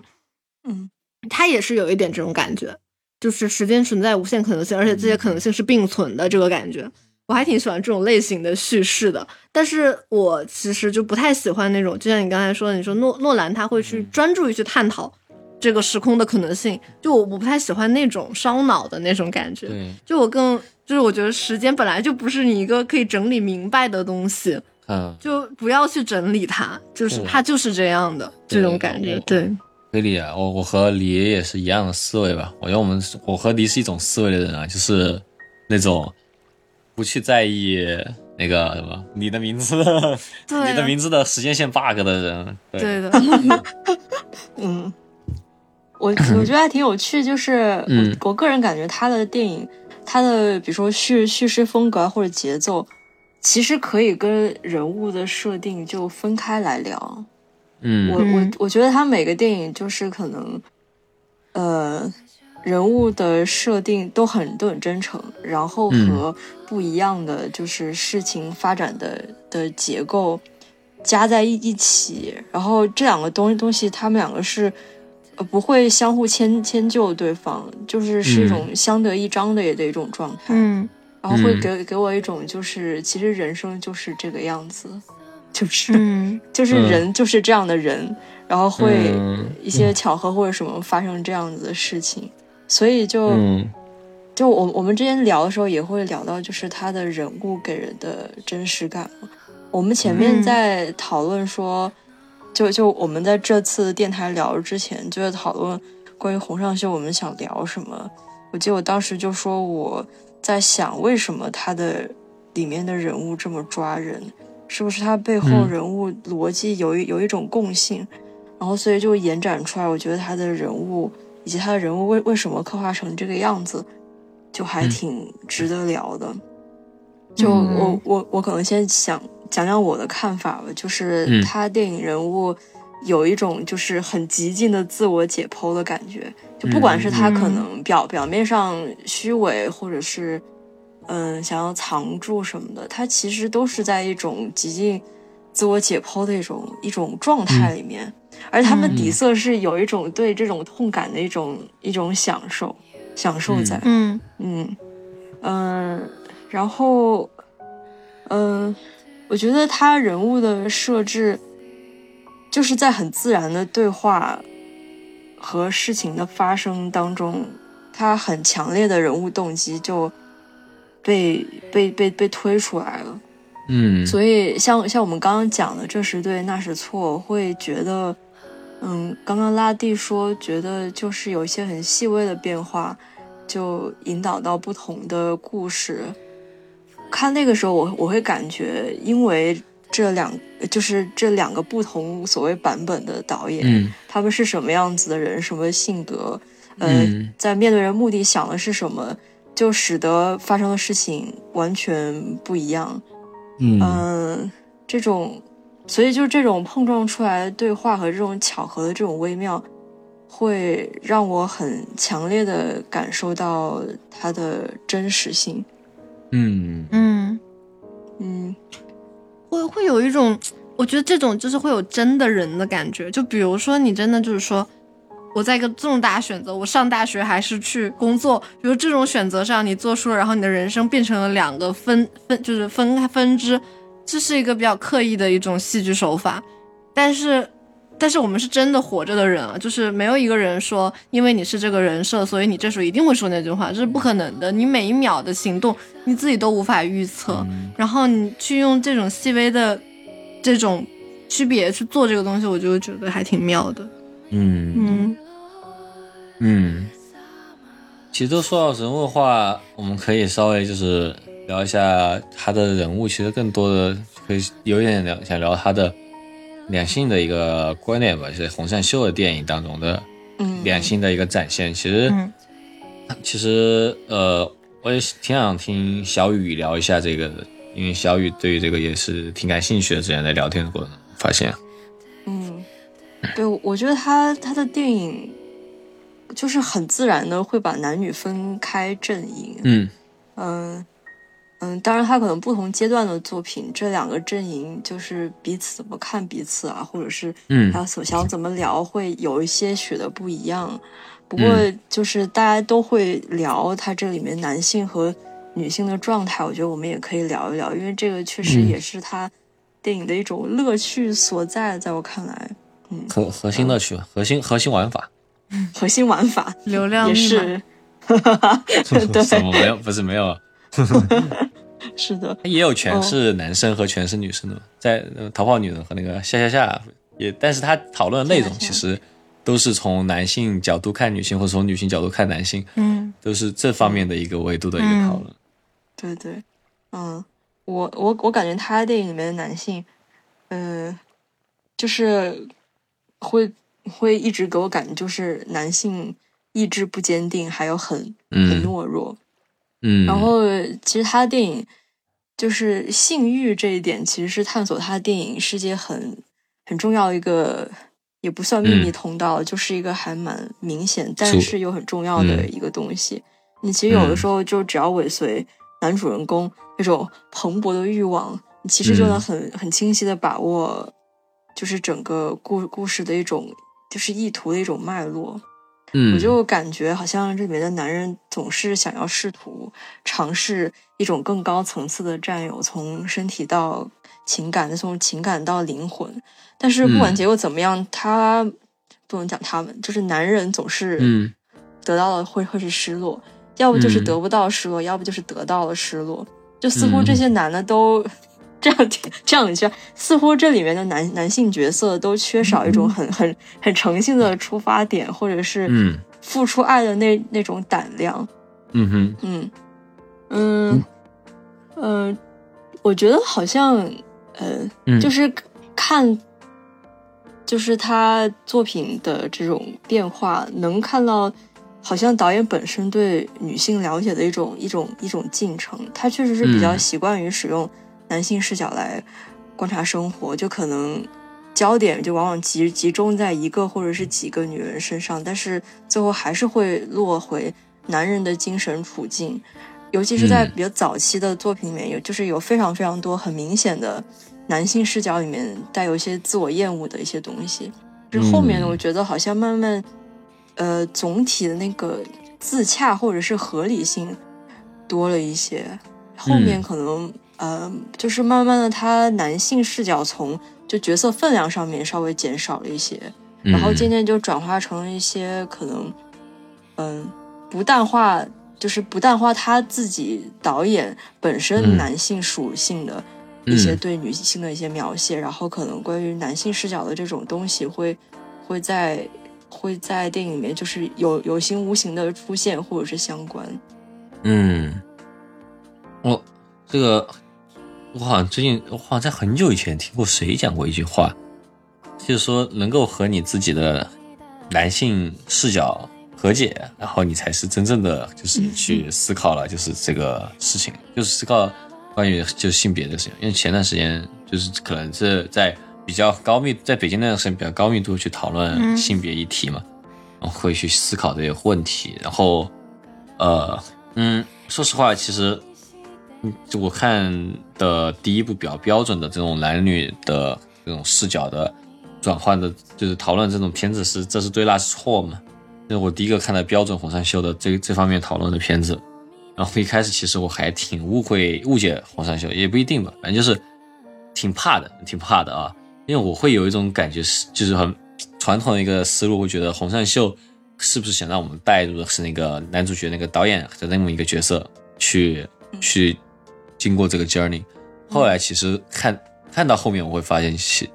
到他第二段，我发现这个结构之后，我才会觉得啊，其实也并不是这样。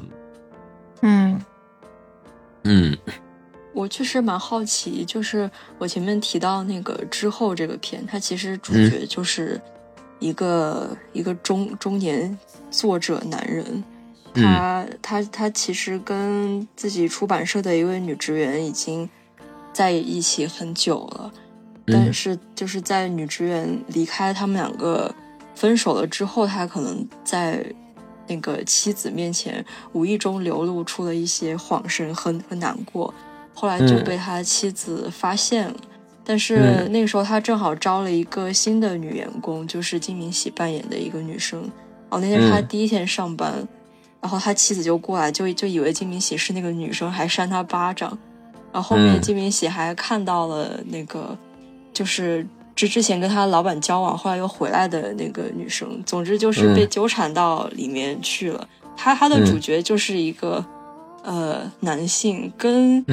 跟跟跟可能他他之前的那个作品的男性可能会更更不一样一点，在呈现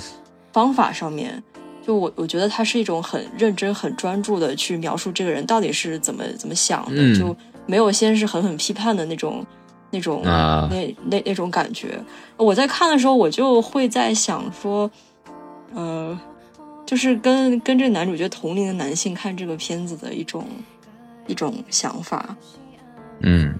嗯，他们是怎么想的呢？我们也不知道，知道，我们都不是，我们都不是那个年龄的男性。嗯，哎，多了以后，也许我可以告诉你，现在我也不知道。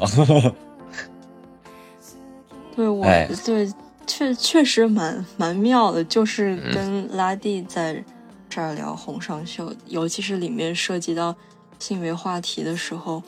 嗯，确实会很好好奇，嗯，就是男性观众会怎么看？后来发现，所以发现他他的作品，他的电影可能也是一种可以用来向他电影里面的人去讨论的那么一个，嗯，讨论的一个一个点。对，其实其实对洪善秀的这个性别的讨论，我其实还挺担心的吧。一开始看他的片子，或者说在决定崇拜他之前，嗯很很担心，非常的担心，因为。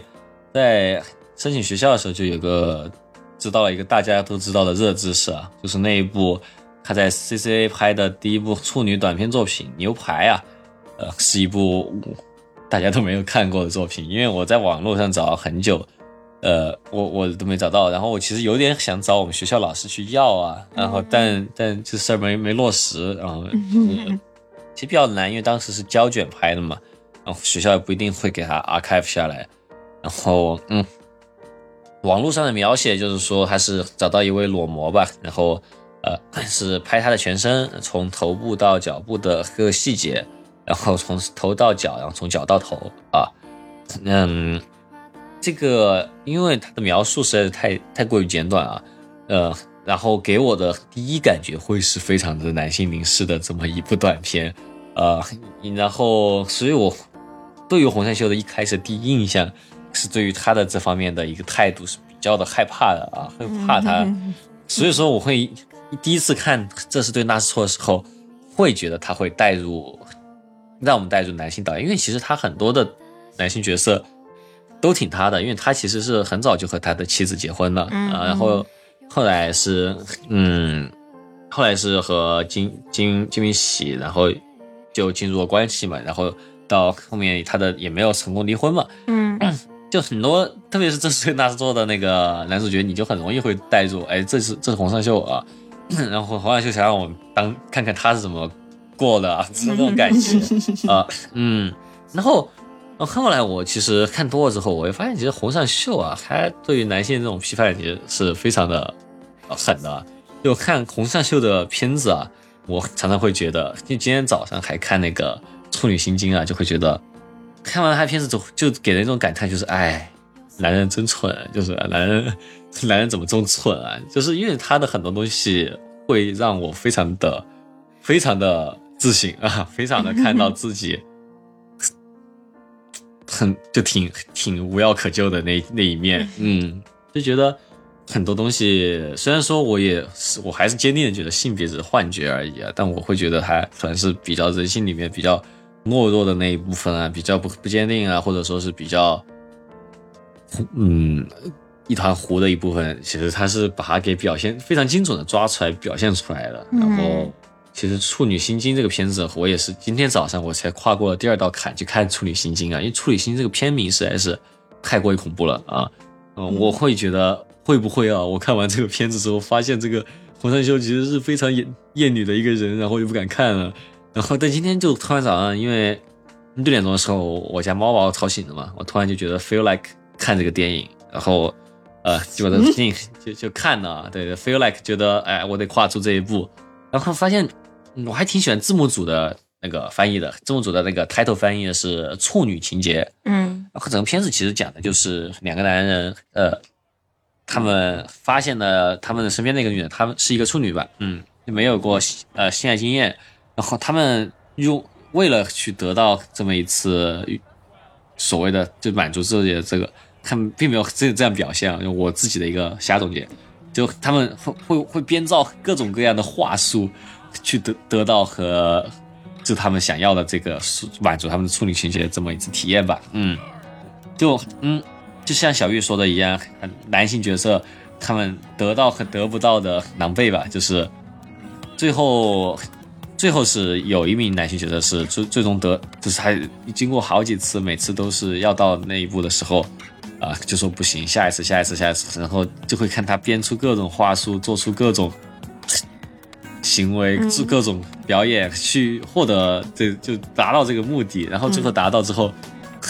就会觉得非常的，就整个人觉得非常的这种空虚吧。然后，但当然你不会看到男主自己觉得空虚啊，你就 只看到，就我只觉得看到这个之后，觉得作为一个人，我也觉得啊。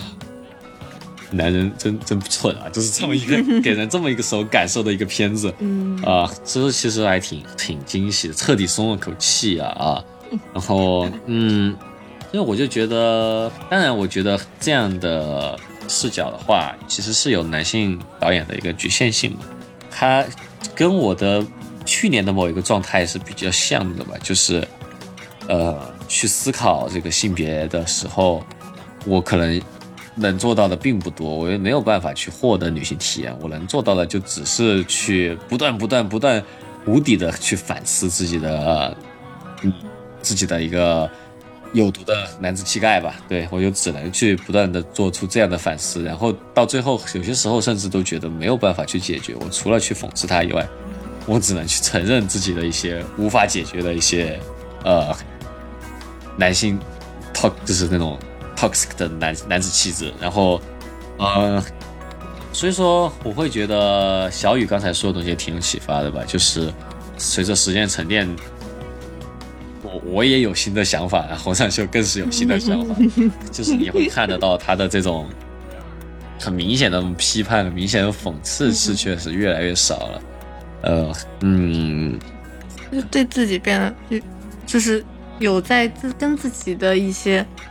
他可能自己之前觉得不好的东西，有有一个一定程度上的一个和解吧，我觉得。但其实我觉得，其实黄晓秀并没有就真的是想去讨论性别议题的一个导演。我觉得他没有在讨论，他只是他只是有这个意识，然后他在他有这个思考。但我觉得他最近是终于到了一个，哎，我已已经不用再去强调这件事的一个时候。然后我觉得这会让他拍出更多有趣的东西。嗯嗯。你你觉得就是在聊他电影的时候，就是聊这种，呃，比如说女性角色在在男性电影里面的话语缺失什么的，就是你你觉得是是一件很有必要的事情吗？我觉得其实没有太大的意义。我觉得，因为其实虽然是说，虽然说他的片子好像是一个镜头和角色有一定距离感的片子，但是。其实他的片子都是洪善秀讲故事，我觉得，嗯。嗯，这不是关于男性，他就只是关于洪善秀而已。嗯嗯。嗯，就关关于这个事儿，我其实当时想的时候，是因为就是我我感觉在跟你聊很多事情的时候，你都会有这样子的一种紧张感在。嗯，然后我就在我就在想说，那什么样的片子我们应该聊这个，什么样的片子不不需要聊？我也感觉他的作品我可能没有想要聊，可能就是。嗯，主主要是出出自于他可能对女性角色的一种描写吧，确确实就是他电影里面的女人都还蛮感性，也蛮就是另类不一样的性感，然后也挺给很多人感觉就是挺难以难以捉摸的。但是就这种所谓的神性，他他其实，就你能看得出来，导演是掺杂掺在在呈现的时候是揉杂了一些就是。一种呃，就是庇佑，就即即便他感受到自己身上有一些所谓的劣根性，但是他还是有一种就是懂得的温柔，然后在在就是在描写描画女人的时候，我感觉他那种自私的尺度拿捏的还比较比较平稳，嗯嗯，所所以就是呃，就是他他他一路过来描写了这么多。男女的形象，我能感觉到他对于他自己视角的这种局限或者困阻，其实是还挺挺透明的。他没有想要就是为为谁代言或者什么，但是他可能有有点想要为男男性代言的感觉。我有有一点点，你知道吗？一点点这种感觉。嗯，他这总体来说还挺挺透明的。就对于你这个事情，我其实就去年一整年我都有在慢慢的想的事儿，就是关于，就我一直有这么一种，嗯，很警惕的东西在，在我就非常就是保持一种不必要不是不必要自己过度的自自信啊，这其实是来自于我受到的教育吧，因为我也是，嗯，毕竟过去的七年都是在大学里面嘛。然后是一个高度自省的一个过程，因为老师会很高度的审查你的这些东西。因为我之前有讲过嘛，老师有有会质疑一个镜头里面，如果是女性是躺着，男性是坐着的话，老师会问你有何意图啊？就是呃，就是我我因为这样的训练下，我会去非常警惕。然后其实后面有有有老师会告诉我说，就是让我适当的去放松，因为。他说如果你心里面有这么一个意识的话，你你你你拍你自己的东西，你你展现出来的就是你你有这个意识的东西。所以说我个人觉得找到了一个平衡吧。因为我印象比较深的是，我们去年聊第十一回的时候，我重点批判了他的那个 性别意识的那个弹幕啊。但我觉得这个是，我觉得还是，嗯，我觉得这个是属于影片体验的一部分吧，就是不一定，肯定不可能说每个片子。都要说哦，就是要去讨论这个东西，把这个作为一个维度加在自己的讨论里面。我觉得更多的是这个作者他给你的感觉，就是他自己的一个态度，其实是完全可以体现在他的一个，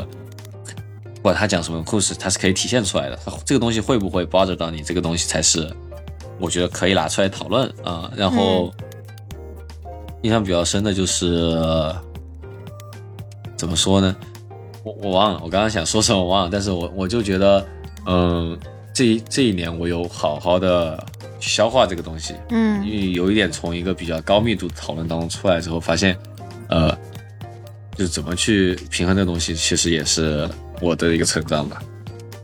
嗯，我觉得放松，我就放松一点吧，就是对，不要不要把自己逼到一个很苛刻的里面，嗯。Everyone just be cool。嗯，我我我，反正我是也蛮认同你的话。我觉得这个性别意识要有，但这个不一定非要加到你对每一个艺术品的一个标准里面。如果一个艺术品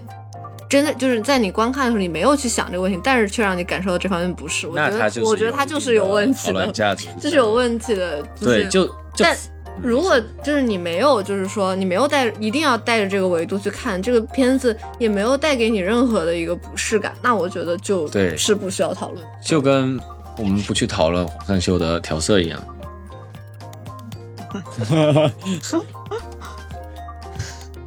嗯，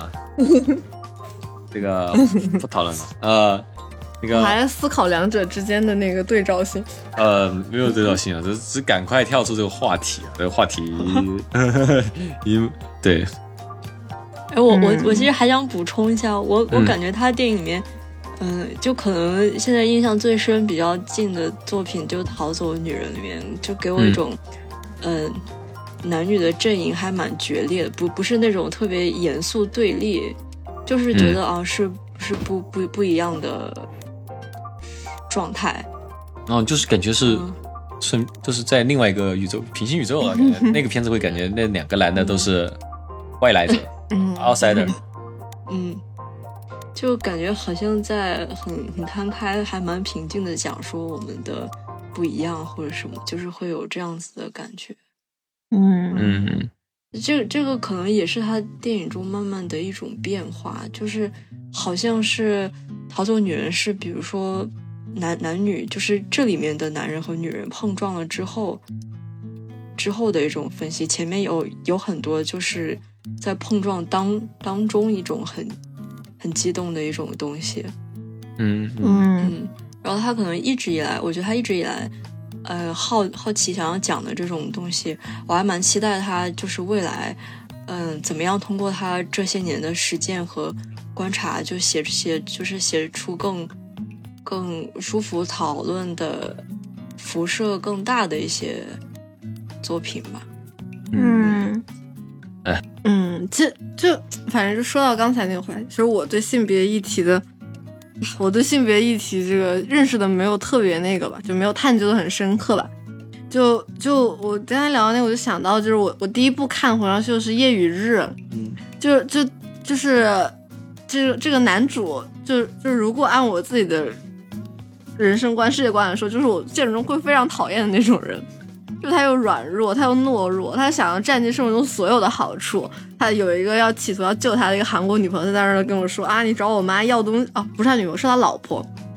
然后让他哎，你找我妈要东西。然后这边他又跟一个就是就没没能毕业的这么一个留学生在这搞来搞去，就是跟人家走在街上就要强行搂人家什么的这种的。就他的所有的这种对性的野心，对女人的野心，就是无一就是都不都体现，无一不体现在他的对话里面。但他又不是说我要把这这个我的目的说出来，或者是演出来的形式，他用非常非常冠冕堂皇的那种话来掩饰自己这个不好的一面，这个居然让我觉得这个角色是有点可爱的，就是就是就是那个那是我第一次感受到那种偷窥欲的快感。怎么？嗯，对，就就有一种哦，你现在在说这话，我知道你心里在想什么，你心里想的就是你要睡这个女生，就那种感觉，就俗一点讲，就有点像你。看一个那种树洞帖，然后就有很多人说求助，你看一下这个聊那个聊天记录代表着什么这种感觉，然后你就看聊天记录，然后就看似是个很普通聊天记录，你会觉得哦，这个人算盘打的真响，他又想要这想要那个，就是那种感觉的一个一种偷窥欲，就是就是那种，然后我会在想，我我为什么会。理解到这些呢，就是因为我觉得可能不管是男性或者女性，可能方面不一样，但其实每个人在日常生活中都在绞尽脑汁的，就把自己的算盘伪装成一个造福人类的跨时代计算计算机，然后都会在大脑中，就是每说一句话都会在大脑中留过个预算，就是我这个我可能不能把我真实的目的说出来，那我怎么才能看起来又没有什么野心的把这个话说出来呢？这么一个感觉吧，嗯，然后。就反正就是，然后这个就给我感觉就是他哪怕他塑造的人物我不喜欢，这个故事可能也不是我感兴趣的议题，但是我还是会想看这个东西。嗯嗯，我觉得夜夜与日是黄尚秀片子里面算就是严加的比较重的那种，就是就现在我们看过片子里面，我觉得黄尚这一部的话是洪尚秀史上最恶男主啊，就是他 他做事非常的那种非常的夸张吧，然后嗯我。就盐味还挺重的这部片子，然后包括他最后有一个平行时空的梦嘛，梦，黄尚秀剪梦剪的特别吓人，黄尚剪梦会让你剪的看不出来是梦，也没有柔化，也没有柔化边框，也没有变色，也没有高光，反正就换一下下一个镜头，哦，眼睛睁开了，但还好有一个天空的那个画，反正就是，嗯，这个片子确实这个。我我觉得让我比较惊喜的点就是，他这片子其实也是我比较惊喜的是他的超现实的点，就是他有很多不合理的事情，就是在巴黎拍了一个韩国全韩国人电影，对，这个这个我很共情啊，这个我很共情，因为我在美国拍了很多全华人电影。Sometimes 我觉得这些东西都不 make sense，但是我觉得既然已经有那个洪尚秀来帮我佐证的话，我觉得非常的 safe。我记我记我记得我们之前看福冈的时候，嗯，就它有一个设定，就是里面反正就是这个女主吧，她虽然这个女主是个韩国人，反正她跟人来到了福冈，她能听懂日语，然后她可以用韩语回答，并且对方也听得懂。然后他有一个情节，就是他在公园里面遇到了一个中国人，嗯，然后他就那个中国人说中文他也听得懂，他说日文那个中国人也听得懂，两个人进行了非常有趣的交流，嗯，我不知道为什么，虽然这是个非常不合理的情节，但我觉得哦可以的那种感觉。那既然你都说到这儿了，我们就稍微再讨论一下，就几个豆瓣竞品导演，一说到洪尚秀啊，啊，大家就会经常想到迪艾伦啊，一说到伍迪艾伦。一说到红山秀啊，大家又会想到侯麦；一说到侯麦啊，大家就想到冰口龙介；一说到冰口龙介啊，就又说回洪尚秀啊，大家又会稍微说说张律。嗯，就这五个导演啊，就感觉他们不停的出现在其他导演的评论框里面。嗯。我觉得这是一个什么没有什么太大道理的一个比较啊。为什么？对对对，因为因为冰口龙介，因为我在之前讲冰口龙介的时候也有讲到嘛，就看到那条 off 评论，哦，当时我剪掉那句话，但我现在我觉得现在回想起来也挺耐人寻味的，就是说冰口龙介啊是洪尚秀比洪尚秀更侯麦，然后我当时就觉得这一个感受就会觉得，Oh my God，就感觉听起来就有点像奥特曼。就是冰口龙介就拿个升华器，就是那种新生代奥特曼，他们变身都是要借助那种之前的奥特曼的力量嘛。嗯，就冰口龙介就拿两片那个红上秀，然后后麦，然后 You go I go Here we go 冰口龙介，就这种感觉。对，就就感觉哇，这些导演就变成奥特曼了的感觉。然后，但其实这段时间密集的看大家这些导演的片子，我会觉得。这个比较，他们确实有一定的道理在里面啊，因为我可以看得出来某种相似性。哎其实我觉得他们的，呃，但我个人觉得其实没什么太大道理，就大家可以聊一下这件事。我我我觉得，我觉得洪尚秀和伍迪·艾伦和侯麦都有一些相似性，但是冰可龙界这个我真的是没搞懂。我觉得冰可龙界、洪尚秀完全是两个有相似性，冰可龙界相似性。我觉得有一点我的理解，因为我看那个《偶然与想象》，因为冰火龙界在《偶然与想象》的时候也是疯狂 zoom in 啊，哦是是这个方面，然后两个人站在那儿聊天，聊聊着聊着疯狂 zoom in，但而且风看冰火龙界 zoom in 用的其实盐味更重，我我其实还挺喜欢冰火龙界这个 zoom in 的，嗯，zoom in 的都是我的好前辈啊，那就那那我觉得可能说这个红上秀。比冰呃，跟冰口龙介比红尚秀更红麦，那我就更好理解一点。这句话确实确确实有一定的道理吧？我觉得。我我就没有什么太大道理，因为我其实觉得红麦和红尚秀的道理其实差的是非常的远的。我但是其实红尚秀也一直被称为东方红麦嘛，东方红麦，这也就我我我其实药材的名字。那行，我觉得我我是不是很理解这种类比的方法？但是我觉得是有。确实，你要硬说的话，也有一些，但只能怎么说呢？一脉相承的法国心脏潮血统，只能这么说了，没有没有办法了。我觉我觉得，如果用就是简单粗暴一点概括，我觉得洪尚秀和侯麦都有在用日常聊天这种方法来去讲述男女之间细微的那个小心思，有有都有这个东西在。只是我觉得侯麦，因为我不了解法国，我不了解法国人是什么样的，是不是每天真的都在讲这些事情？但我觉得侯麦会比洪尚秀更真空非常多。可能因为我离法国比较远啊，嗯，然后你离韩国太近了，真的，你们老家 是的，我们沈阳飞韩国只要半小时，然后我们小区全都是朝鲜族人，哈，这个不提。但是但是我觉得冰口龙介，因为我没有看过《偶然与想象》，我就看驾驶我的车也感觉是冰口龙介也是一个比较真空的这么一个状态，所以我觉得他这句话的意思就是冰口龙介，冰口龙介。哦，等一下，红上秀的冰口龙介比红上秀更真空一点。你要这么说，确实是因为冰口龙介之前我也有说，就是你开的那部驾驶我车的话，就是就是高级知识分子，对，非非常的巴博嘛，真空，所有人都是高级知识分子，对对对。然后看那个红麦也是，所有人都是玩哲学的，对，然后所有人每天换三套衣服，然后然后相对相比之下，红上秀就老喝酒，老老发酒疯，太太就是。这这个这个方面，这个维度上可以理解了，可以理解。是的，是的，是吧？我 们刚刚那句话讲了那么多次，我都没有理过来，到底是个什么逻辑？我没反应过来，你知道吗？对，冰口龙，哎，但是说句老实话，伍迪·艾伦，哎，反正其实就是爱聊天的导演吧。就是说，硬要把他们几几个类比一下的话，嗯，呃，其实他们的词都写的很好，但其实他们写词的方向，我觉得也不是很一样，不太一样。我觉得伍迪·艾伦其实他的。呃，艺术加工上要更多一些，就是他的，嗯，台词，呃，就是就是，比如说洪尚秀是一个有毛边儿的东西，就是伍迪·艾伦还是把它磨了磨的，我是这种感觉。没有洪哦，我说，我觉得我现在就伍迪·艾伦是写那种单那脱口秀的嘛，伍迪·艾伦本来以前就写脱口秀的，写他是写说脱口秀的，然后洪尚秀是那种。聊天里面插一发剂的，嗯，然后冰口龙介，一发剂是啥？一发一发剂就是那种什么元宇宙跑步机，边跑边休息啊。一发剂就就是就是就是我说出一句话，大家都觉得好笑，我就一直老说着哦，这样这样理解吧，就是冯巩的“我想死你了”，这就是他的一发剂。嗯，这什么？对，好吧。然后那个冰口龙介是。冰口龙介完全不讲笑话，冰口龙介不讲笑话，冰口龙介很严肃的。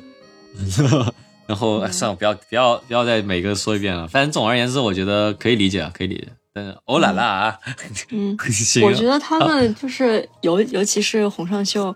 和伍迪·艾伦还有侯麦他们，他们给就是每个人物下放的那种讨论权利还挺多的。就这个可能就是进一步说。人物讨论，因为就是在电电影里面人物聊天的事情多了去了，但是我觉得他好像，嗯，就是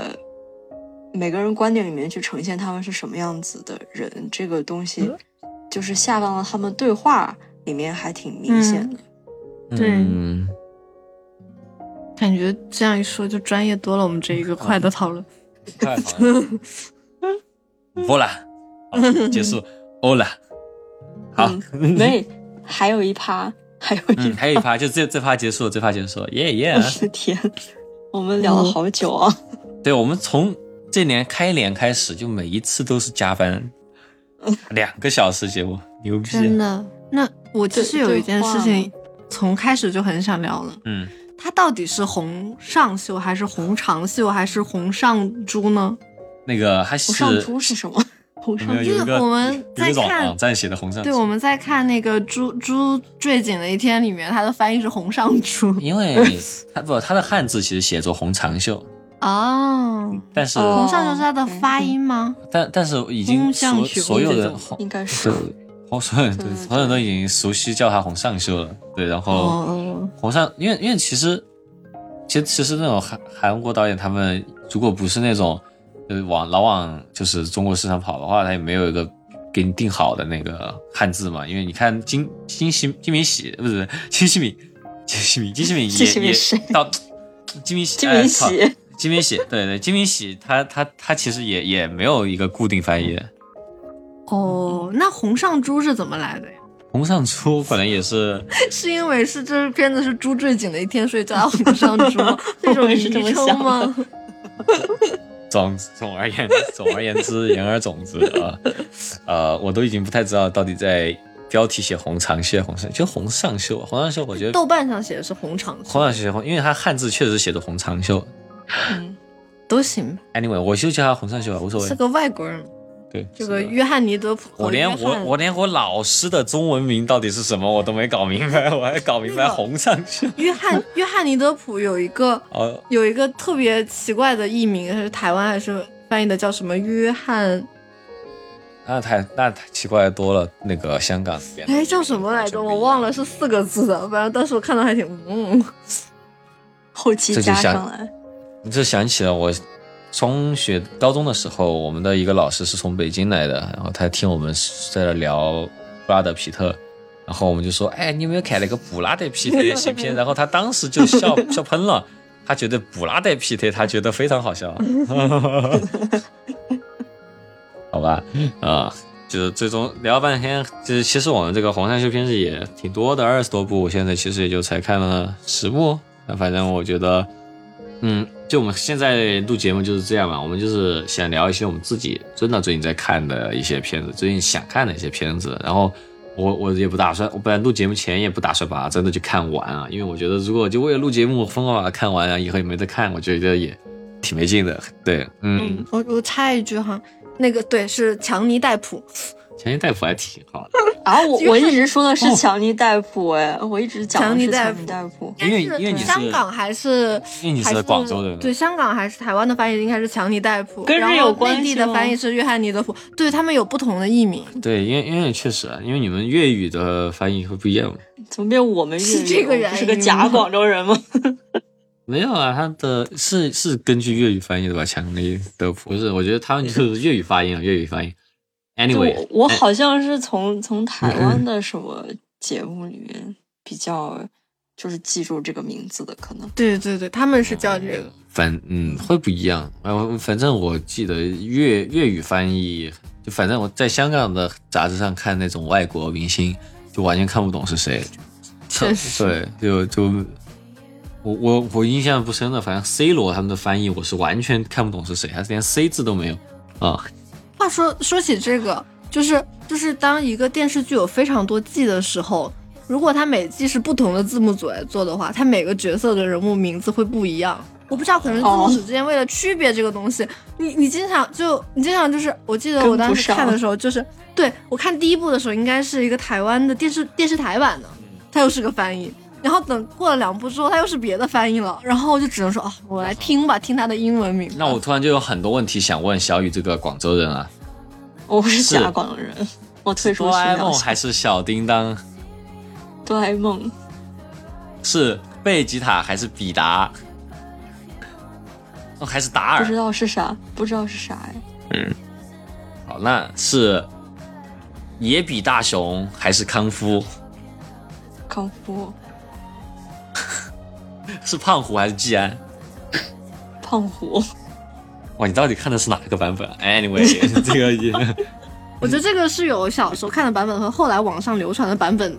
在脑中有了一些混淆的一个一个记忆。Anyway，这个本来已经够长的节目，又因为这些狗尾续貂的搞笑桥段变得更长了。是吧？它的主题曲是《如果我有机器猫，那就叫它小叮当》。不是啊，是如果我有机器猫，那就叫啥哆啦 A 梦。没有这个版本吧？好的，不重要了。这个《和尚秀》下一部电影，因为听了我们节目，就变得跟跟动漫有关。嗯讲讲韩国 otaku 的，嗯，挺有意思的啊，想看啊。行，那今天聊得非常开心啊，也聊得非常长，嗯，然后《黄汉秀》的片子也挺多的，之后我们会继续看，然后。还有新的这一部小说家的什么？好长啊，他电影名字我都记不住。小说家的电影，小说家电影，然后现在也之后可能也会看到吧，反正这次也是得了评委大奖。然后，嗯，总之是非常推荐啊。虽然说因为小雨的 comment 让他跌出了我的 最喜欢的导演，然后变回了北野武啊。然后，但是还是觉得很开心啊。能够在春节真的看了他的片子，行，那今天节目就这样了，观众朋友们，拜拜，拜拜，拜拜。